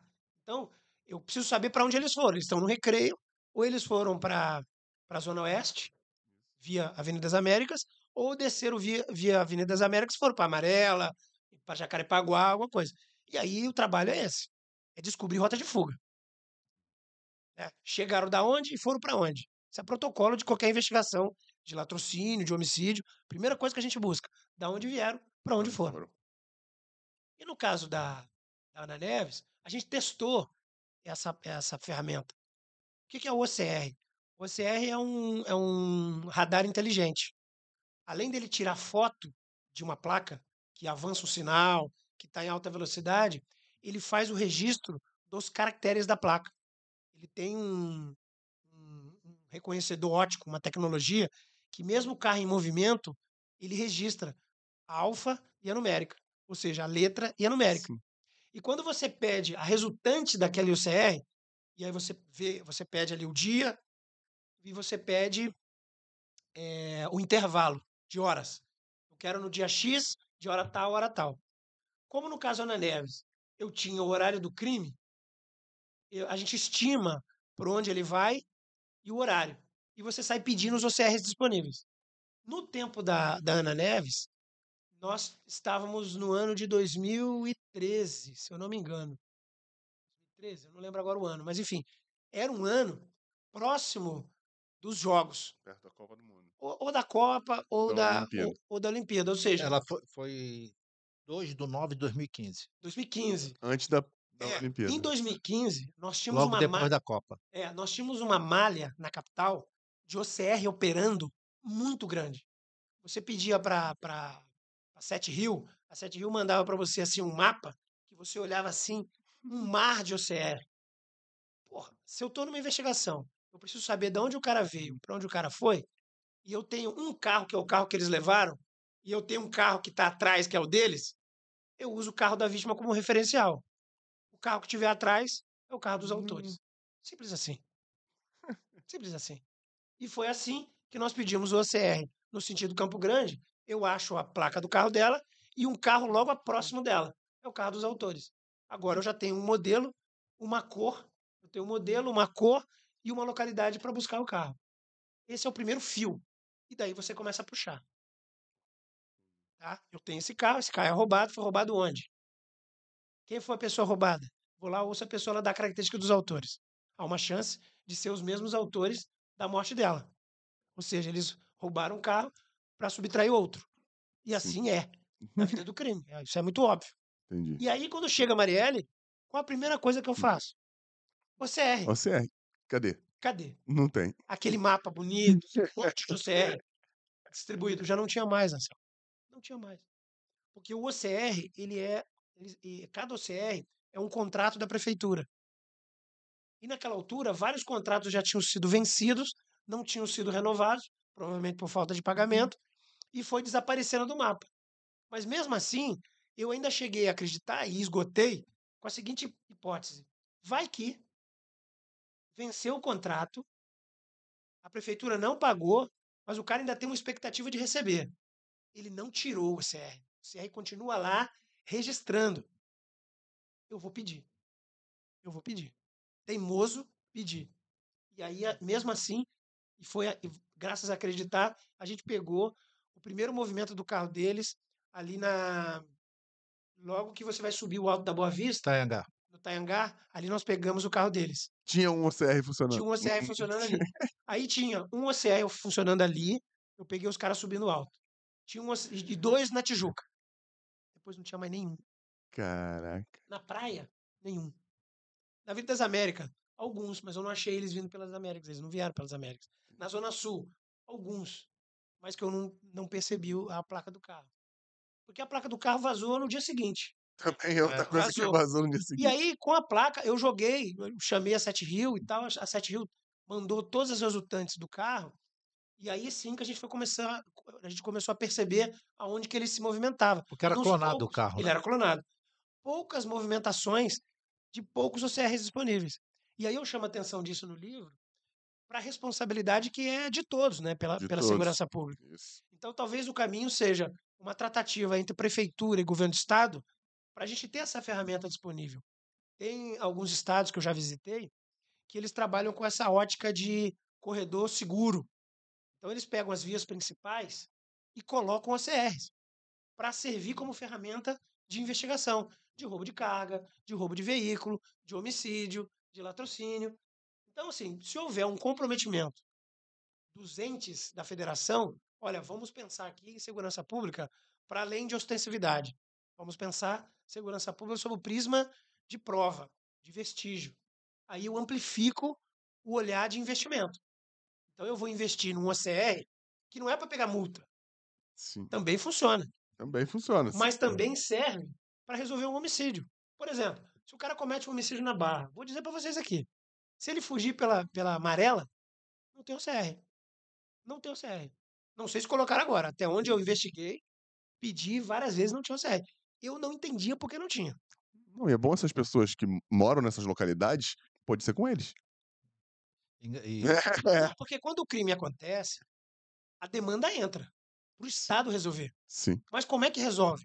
Com ferramenta. Não é bola de cristal, não é filme americano que aperta o botão e sai. A gente usa ferramenta.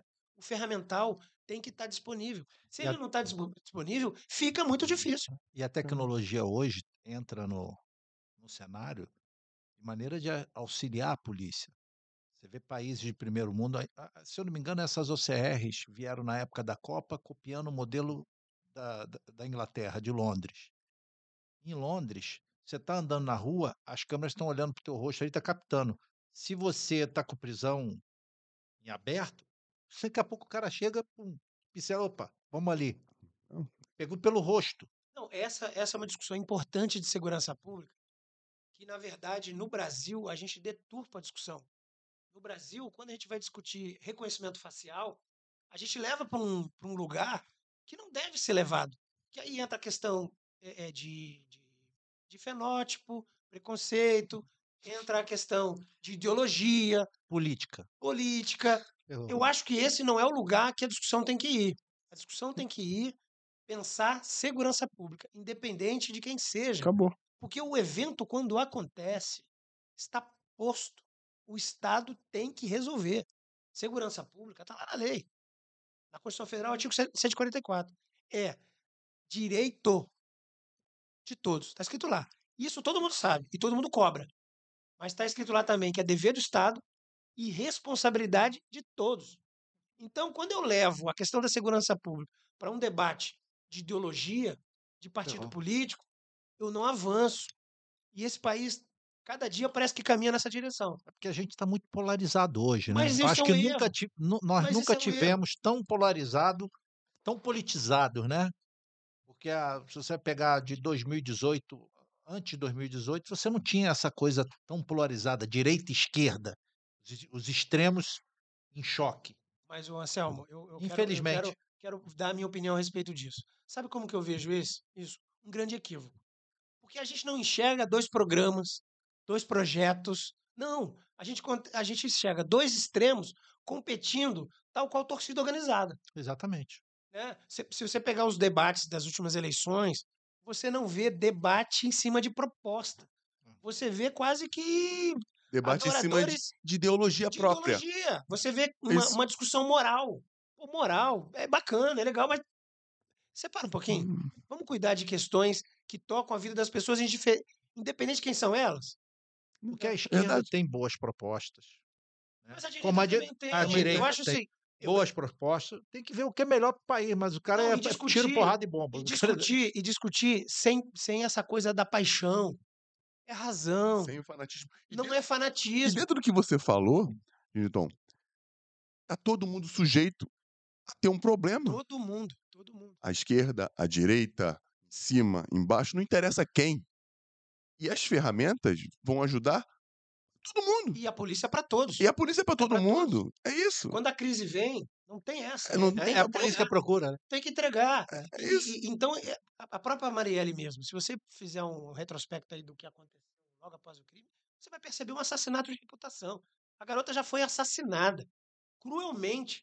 E aí o que, que a gente via lá, acompanhando os bastidores? E a gente estava nem aí para isso. Porque para o investigador, nada disso afeta. A gente está dentro do trabalho, pode falar A, B, C, D, E, que não entra. E esse também era, era o meu trabalho. Porque os policiais também vêm da sociedade, eles não nascem Sim. em, em Nárnia. É. Então eles também estão sujeitos a essa, essa coisa polarizada. A esse mar de E eu não deixava. eu- eu- o meu trabalho ali era, era deixar eles ali no, no- no norte do trabalho. Porque ali, pô, poucos dias dela morrer, começou a, a- a- a- surgir é, conspirações, fake news sobre a identidade dela, sobre as preferências dela, sobre o envolvimento dela com crime, sabe? fotos dela com traficantes, um negócio que. Qual é a serventia disso? O que, que isso. sabe? É, é- é o lugar errado de colocar a questão da investigação de apuração de homicídios. É uma mãe que morreu, é uma, é uma, é uma, uma, uma, uma parlamentar, é uma filha, é uma mulher, é um ser humano, como tantos que, infelizmente, nesse país eh, são acometidos de morte violenta, e o Estado tem que entregar a resposta. Não, e uma forma e uma morte violenta premeditada. O que acho que na, na lei agrava um pouco mais, Sim, não é isso? muito mais, muito mais. Então é, É, muito diferente. E, e sem nenhuma chance de, de sobrevida. Ela Não tem nenhuma chance. Os indivíduos ficaram duas horas dentro do carro. Ô, Fernando, eu na minha equipe hoje, vou dizer para você com maior tranquilidade. Hoje, você pedir para um policial ficar dentro de um veículo duas horas, não é tarefa fácil, não. Não é qualquer policial que fica duas horas. E ainda não estou considerando a uma hora que eles levaram para chegar até lá. Três horas dentro do carro para cometer um crime desse. Em, em termos de complexidade É, é, é, e É preparação, uma sofisticação, é uma é- preparação. Mas Não. eles eram é um especialistas, né? é Eles uma- eram. é foi uma coisa de alto nível e deve ter sido mais difícil para vocês resolverem. O tempo, isso que eu estou aqui, o tempo de resolução dentro de toda a dificuldade que vocês tiveram, tanto de vazamento de, de informações no início, a falta das OCRs, enfim, o tempo foi hábil, foi foi foi suficiente ou, foi, acho, você acha que vocês conseguiram resolver num tempo recorde? Acho que teve teve vocês teve- tiveram êxito para resolver de uma forma rápida, porque às vezes um ano é muita coisa, mas para uma investigação desse tamanho pode ser ter sido rápido. Fernando, olha só, essa pergunta é recorrente e está aí no universo coletivo, né? Ah, eu nem sabia. É, então tá aí. Todo mundo questiona o, por que quatro anos, cinco anos, na- nada aconteceu, e por que, que não acha quem mandou e tal. Até pouco tempo, eu me incomodava com uma, uma, uma expressão que estava é, é, hora aqui e hora ali, que era o seguinte: a polícia do Rio só entregou quem matou. Eu ouvia isso o tempo inteiro. Não sei se vocês chegaram a, a perceber essa pergunta no ar aí. Eu ouvi várias vezes, isso me incomodava de um, de um tamanho que você não imagina. A Polícia Civil do Rio de Janeiro entregou quem matou. E não é fácil. Não é fácil. Então não é pouca coisa. Não, Tudo bem, o mando é importante? Eu não estou dizendo que não é. É muito importante.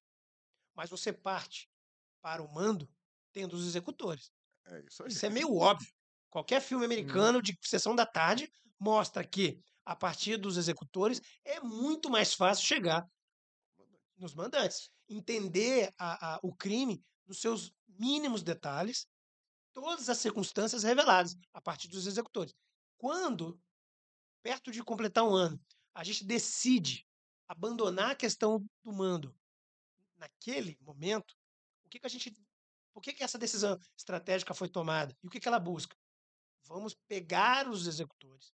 E a partir dos, dos executores presos, aumenta a possibilidade, primeiro, da gente arrecadar alguma coisa útil que o mando seja revelado. Que a paga, se, se houve, seja revelada. E através dos executores, quem sabe, não conseguimos uma delação. Claro, é óbvio isso. Isso é óbvio. É óbvio Se conseguiu agora. Polícia Federal está de parabéns. Mas em quatro anos também poderia ter acontecido.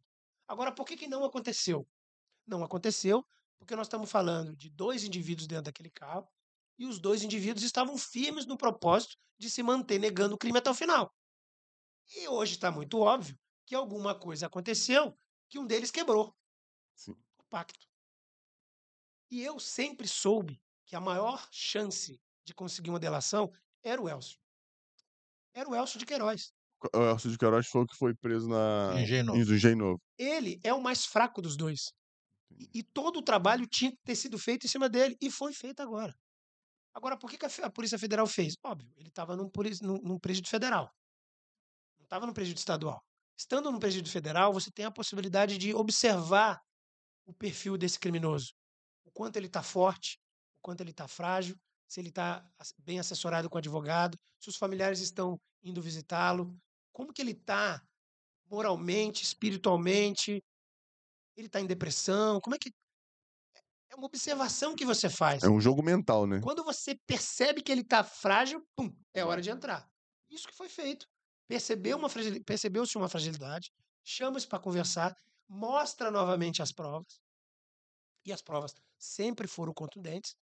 E uma das provas construídas depois da prisão, na busca e apreensão, que é a prova que foi revelada, que é o pagamento de uma, de uma plataforma de pesquisa, né, que ele usou o próprio cartão, onde ele deu mole, Entendi. porque crime sofisticado é o seguinte: onde que a gente pega os caras? Ou no pré-crime ou no pós-crime. A execução ele pensa nos mesmos detalhes, mas ele vai dar uma escorregada ou no pré ou no pós. Onde ele deu mole? Na consulta do endereço dela, Rua, Bi- do, Rua do Bispo 227. Eu já sabia que ele tinha pesquisado. Ele entrou no Google Maps e foi até a casa dela. Isso eu já sabia. O que nós não sabíamos à época é como que ele chegou nesse endereço. Eu imaginava que ele tinha usado um, um policial que poderia estar envolvido no crime. Tá? Mas a apuração feita depois que nós deixamos a investigação revelou que ele usou uma plataforma de consulta de crédito e, a- e a- e essa ferramenta ele pagava com cartão de crédito. E aí acabou. Essa prova foi mostrada para o Elcio. Somou-se ao fato do Elcio estar quebrado. Ele, na perspectiva de ganhar algum benefício aí, diminuir pena, porque a pena vai ser pesada Pesado. vai ser pesada. Ele negociou. E o que, que ele revelou? O que já se sabia. Com a novidade de que o pós-crime, que nós não tínhamos, porque nenhum OCR pegou, nenhum radar pegou, ele coloca na delação dele que ele escolheu bem os, os caminhos que ele, que ele fez. Se vocês lerem lá a delação, ele fala por onde ela entrou. Eles olharam antes no, no Waze para ver se tinha eh, polícia, polícia fazendo, fazendo blitz e tal. E foram até o Meia. Do Meia, eles deixaram a, a arma com o irmão do Lessa, voltaram para Barra. Pegaram o carro do Lessa no condomínio Vivendas e foram tomar chopp, cerveja e assistir o jogo do Flamengo no, no Resenha da Barra. Esse é o ó pós-crime. você colocando o Flamengo no. É verdade, é verdade. tô brincando, tô brincando, tô brincando. Não era jogo do Corinthians. Cara, Pô, que, que maneiro, cara. Agora, o cara, o cara, você vê, depois dele cometer um crime de uma magnitude como essa, o cara vai assistir o jogo. Futebol. É, pode ser até pesado, mas pra ele era só mais um trabalho. Pra ele, depois que tu sai É do teu muito trabalho. cruel, né? É, muito, cruel, mas é muito cruel. infelizmente o ser humano É muito tem, tem cruel. essa faceta, né? É Já, muito cruel. há, há quanto tempo você que é um cara que lê pra caramba já leu tantas coisas que a humanidade já fez uns, uns É, com os outros, é isso, infelizmente. uns com os é- outros. Infelizmente a gente tem essa essa nuance. E, e também quando a gente é bom, a gente também consegue ser bom. É, o ser humano. a gente, nem, a tão- gente nem pediu o pessoal para se inscrever não, no a gente não canal, pediu gente ficou nada. se- A gente não pediu nada, eu tô só, ficou- escu- tô só escutando o diretor falar aqui. E já que tu tá aí ouvindo também, clica aí, ó. Dá, dá uma dedada aí no, no sininho, ativa as notificações, deixa o seu like. Nós pô, trouxemos um livro para estamos ser sorteado aí. Não sei Pô, como é que vocês vão fazer. Não, Vou deixar sorte- aqui vou pros... sortear, não, vou ficar pra mim. Tu não leu, né? É pra mim, pô. Ah, Brincadeira. Vamos sortear. É, como é que vamos sortear esse livro aqui, Patrick? Então, já que tu tá aí, se inscreve logo. Tu vai o ler o like. livro e depois vai te entregar que- pro Não, não, não vou fazer isso, não. Eu vou, eu vou, eu vou passar o livro. Vou Só passar o livro. Cuidado, livro não zero. dobra- Vou passar o livro zero bala. Pode deixar, a galera sabe que eu não sou desse. dedicatóriazinha Uma bacana. dedicatóriazinha do Giniton. Cara, que independentemente do trabalho que é feito na polícia, porra, é um cara muito maneiro, gente boa. Quase carioca. Já é carioca porque ele meteu um deu mole aqui. Deu mole é, deu mole é coisa de carioca. Deu mole é coisa de, de gente que tá aqui há muito tempo. A gente vai dar um jeito de. Com a Mayara, que ela foi embora. É, a gente vai saber por que ela foi embora. Espero Vou que pegar ela a filha dela. foi pegar a filha dela na escola. Que a gente vai dar um jeito de sortear esse livrinho pra vocês. Quer perguntar mais alguma coisa pra ele, Patrick? Quer perguntar uma coisa pra ele? Não? Você é malandro já. não, vou, não vou me comprometer. E tu? Tudo. Tudo, tudo perfeito? E um- uma pergunta: qual foi o momento mais difícil? Pra, pra gente terminar, a gente tem três perguntinhas básicas do, do Storycast. Acho que tá, tá, tá, tá suave, não tá suave? Tá suave. Tá suave, tá suave. A gente aqui é só para deixar o convidado feliz e a gente poder mostrar para todo mundo quem realmente é o cara que fez um trabalho maravilhoso como esse, tanto como tantos outros. Mas qual foi o momento mais difícil dessa investigação para você? O mais difícil mesmo, onde você estava num beco sem, você pensou, caramba, o que que eu faço agora? Teve esse momento ou alguma coisa parecida? Difícil essa pergunta, sabia, Fernando? Não é mesmo? Porque foi um ano bem difícil, sabia? Bem difícil. Em que eu, eu praticamente morava na E, delegacia. e essa rotina? Como é que era a rotina? Abri mão da minha família nesse ano. Eu saí, eu chegava cedo, saía muito tarde, chegava em casa, as crianças já estavam dormindo, minha mulher dormindo. Eu acho que foi difícil o período todo. processo, todo Todo o o processo. processo, acho que foi difícil. Mas eu acho que o o dia que eu mais senti apreensão, até insegurança mesmo, foi o dia da prisão. Dia da prisão, eu ali eh, não conseguia dormir, rolava para cá, rolava para lá. E eu falei, pô, eu vou para delegacia. Eu vou para delegacia, não, não vou conseguir dormir. Aí eu levantei, me aprontei, me despedi da minha esposa e, e fui. Fui para lá, aquela apreensão, aquela incerteza do que, do que fosse acontecer, né? E graças a Deus deu tudo certo, a gente conseguiu prender, demos a entrevista coletiva.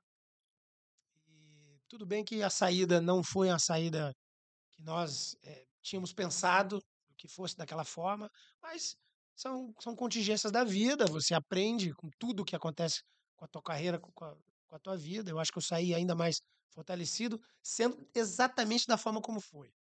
Porque eu tive que me redesenhar, tive que recolocar minha equipe numa outra delegacia, fiquei na geladeira um tempo, eh, esperei uma nova oportunidade, e hoje estamos aí, firme e forte. Eh, posso hoje dizer que saí o melhor profissional dessa investigação. Eu, eu já tinha aprendido muito, mas a investigação da Marielle me, me fez aprender muito mais. E, e vou dizer até o seguinte: eh, eu saí um ser humano melhor, melhor dessa investigação, por tudo que aconteceu, assim, por tudo que aconteceu. Foi uma loucura essa trajetória. Acredito que tenha sido. Parabéns. Ficar na geladeira é sem delegacia, trabalhando. Legal, pô, muito, muito legal mesmo, cara. E nessa. Quer perguntar uma coisa? Por mim, tá bom, eu tô amarradão aqui. É, vou- a gente pode demorar um mês pra fazer o a promoção do livro? Esse livro aí tu lê em Ele uma ler. semana. Lê rápido. Leio uma semana. É, O livro, o Assim. livro, Fernando, talvez você goste bastante, porque ele é em primeira pessoa. Ah, Ele então não chega a ser, ele não chega a ser um diário, mas sou eu contando é, o que eu estou vivenciando. Então é, é- é bacana porque primeira pessoa eu estou expondo os meus sentimentos sobre cada momento que durou essa jornada de um ano. Você Você passa numa parte do livro, você passa o momento que o Rio vivia no, no momento do assassinato dela. Como é que era a circunstância do- da milícia e do crime não. organizado? E quanto mais. eh, e se- sendo na primeira pessoa, você consegue ter mais empatia Sim, pelo que está sendo a ideia escrito. era essa mesmo. Pelo que está sendo E é escrito. cronológico. Dentro da, da tua carreira de, de policial, desde quando você fez a tua prova lá, qual foi o momento mais, mais triste até o dia de hoje? Mais triste. É. acho que foi ficar fora, fora, da, fora da atividade. Da sabia? atividade durante. geladeira. Depois de, depois de tanto tempo em atividade. Tanto trabalho. é, porque eu, como. Eu sou, sou muito tarado pelo, pelo que faço. Eu gosto demais pelo, do que eu faço. Dá pra ver, cara. É, eu trabalho muito, eu, eu- eu me dedico demais. E eu tava numa pegada muito surreal, né? Eu já vinha de nove anos de, de, de delegacia de homicídio, e veio caso Marielle e tal, e subitamente você, você sai de cena, né? E aí você vê a polícia de fora, sem ter o protagonismo, sem estar operando. É um negócio, assim, é ruim, assim, eu, eu, eu não gostei. Eu quero parar um dia, não sei quando, espero que demore bastante, e, e, e- me preocupo muito em parar. É, será que eu não vou ficar doente? Eu, eu me pego, É posso parar. Vai É dar aula. é Bater, dar- é, vai- dar aula, vai dar- aula abrir uma empresa, É É, isso abrir uma aí. empresa, É isso aí. parar, abrir um podcast. É. Pode, fica à um vontade aí. Fica à vontade. Patrick tá aí, ó. É, é, Tá aqui o estúdio à disposição. é É. isso aí. porque eu me preocupo em parar, sabe? E esse período que eu fiquei fora, até fiz alguma coisa, algumas coisas legais. Eu fui, eu fui para Roma. Também não foi só tragédia. Eu fui mandado, fui mandado para para Itália. É, rapaz, Fiquei- teve que ir pra Mas Itália. É, que- Fiquei 15 dias, fiz um curso bacana lá de, de, de investigação cibernética. Gostei bastante. Fiz um network com, com policiais de vários países. Foi legal. Bom que é 15 troca de dias. experiência, né? Foi bom, foi bom. E depois eu fui fazer um outro, um outro curso em Brasília, que foi legal também. Fiz um net- network com delegados e, e- e policiais eh, oficiais, PMs, de, de vários lugares do Brasil. Foi duas, duas experiências que me acalmaram, que me deixaram de forma mais conformada de estar fora da, da atividade. E aí é engraçado que você liga a televisão, parece que só tem coisa de polícia. né? tem coisa de polícia, aquela- que normalmente tem. Verdade, aquela, é aquela velha frase, onde você foca, É, expande. exatamente. Só via polícia para todo lado. né? Que bom, que bom. E o mais feliz? Ah, meus filhos, cara, meus filhos, meus dois filhos. A maior felicidade. É o meu, os meu, meu- meus bens maiores, meus filhos. Isabela e Pedro Que maravilha. são meu, na ordem inversa. Primeiro Pedro, a quem eu não, eu não dediquei tan- tanta paternidade, até por conta da, da DH. Eu, eu perdi uma, uma, uma boa, um bom pedaço da, da primeira infância dele, por conta do trabalho. Mas a Isabelle não. A Isabelle eu já estava mais maduro, eu já conseguia é, é, separar um pouco, mesmo trabalhando muito, eu, eu consegui me dar mais, ainda estou me dando, ela só está com cinco anos. Estou tentando corrigir né, a falha do, É. primeiro, mas seguramente são as minhas maiores alegrias. Tem um preço, não tem Com jeito. Infeliz- certeza vão ter muito, tenho muito orgulho de você pelo trabalho que você fez à frente da DH. Eu falo sempre com a Patrícia, a Patrícia fala que o cara que trabalha, ela teve um período que trabalhou na DH, acho que Trabalhou até com, comigo, nós com somos você, colegas. né? e mentalmente arrebenta. A que pessoa enfrentar todo dia, cada morte, você vê como é que acontece, vê sofrimento da família, dessa coisa toda. Tá com o mental bem, bem Mental forte. arrebenta a pessoa. Bem forte. A gente absorve, né? É, tem é impossível, como, É impossível. É impossível não, não, não absorver, o mínimo, o mínimo que seja. E para a gente terminar, existe uma, uma frase, ou um mantra, uma filosofia que você acredite, e que eu tenho, que hoje eu acredito que você é um cara que, além de escritor, né, cara, é um delegado famoso, né, que a galera hoje conhece bem, que você colocaria numa camisa para poder inspirar todas as pessoas que gostam de você, que São seus fãs, né? São fãs do seu trabalho, da sua competência. Existe alguma coisa que você acredite que você colocaria numa camisa?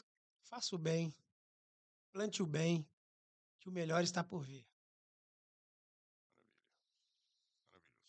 Alguma coisa? E, co-. Galera, onde é que onde é que consegue? Onde é que consegue? Onde é que acha? Amazon, Amazon livrarias. e livrarias, livrarias de maneira geral. pô, Eu li e Anselmo é leu. fantástico. não, assim, dentro de tudo que ele contou aqui, é quase impossível não ser, né? É quase tudo que a galera gosta de ver, é Mas quase tem um... muita coisa que não tá aí, que ele não contou. Não, por Esse favor. cenário, é, esse cenário eh, do que o Rio vivia, eh, não é os possíveis, mas as suspeitas de, do Sim, as mando, linhas, né, as a linha de porque, mando. porque ele não chegou direto no- É. onde ele chegou, ele, ele, ele Porque teve que aqui a gente conta a história dele. A gente, é claro que dentro da história dele você tem o, o caso da Marielle, que é, é emblemático, né? Mas é muito maneiro. Eu vou ler, Você gostou? eu vou ler. É. Pra dar uma, dar uma moral pro convidado, eu vou comprar, pô. vou, vou Tô- que pagar o passar crianças, você. temos que pagar o Ó, colégio das crianças. Pô, ainda, compre, ainda mais que é meu vizinho, então a gente vai, vai fazer uma coisa legal. Pô, vamos fazer assim. E rede social, você tem rede social? Instagram. Tem Instagram? Instagram. Fala o Instagram pra galera te encontrar lá, pô. Geniton, eh, underline, é o tracinho, né? Isso. Lages. Sim, Geniton, underline Lages. Vai lá pra saber um pouquinho mais da vida do Geniton, desse profissional competentíssimo, desse cara legal pra caramba que a gente tá conhecendo, desse carioca, quase carioca. Como é que te encontra, Patrick? É... Ah, ele tá com o microfone lá, fala. Vai lá que o Patrick tem um monte de fofoca pra contar pra vocês. Quer, quer dar a rede social dele também? Põe. Ele não tem. Não, não tem. Ele tem que ficar no- na escuridão. É. Fala aí, Bandido. Anselmo, pai, a vida mansa. Anselmo para a Vida Mansa, vai lá que o Anselmo vai contar um monte de mentira pra vocês. Mentira, contar, mentira ele contou pra mim, pra você não conta não. Storycast, galera, vai lá, arroba Storycast, TikTok, Kuai, eh, Facebook, Orkut, MSN, brincadeira. É, no Instagram, aqui. vai lá, isso aqui, isso aqui.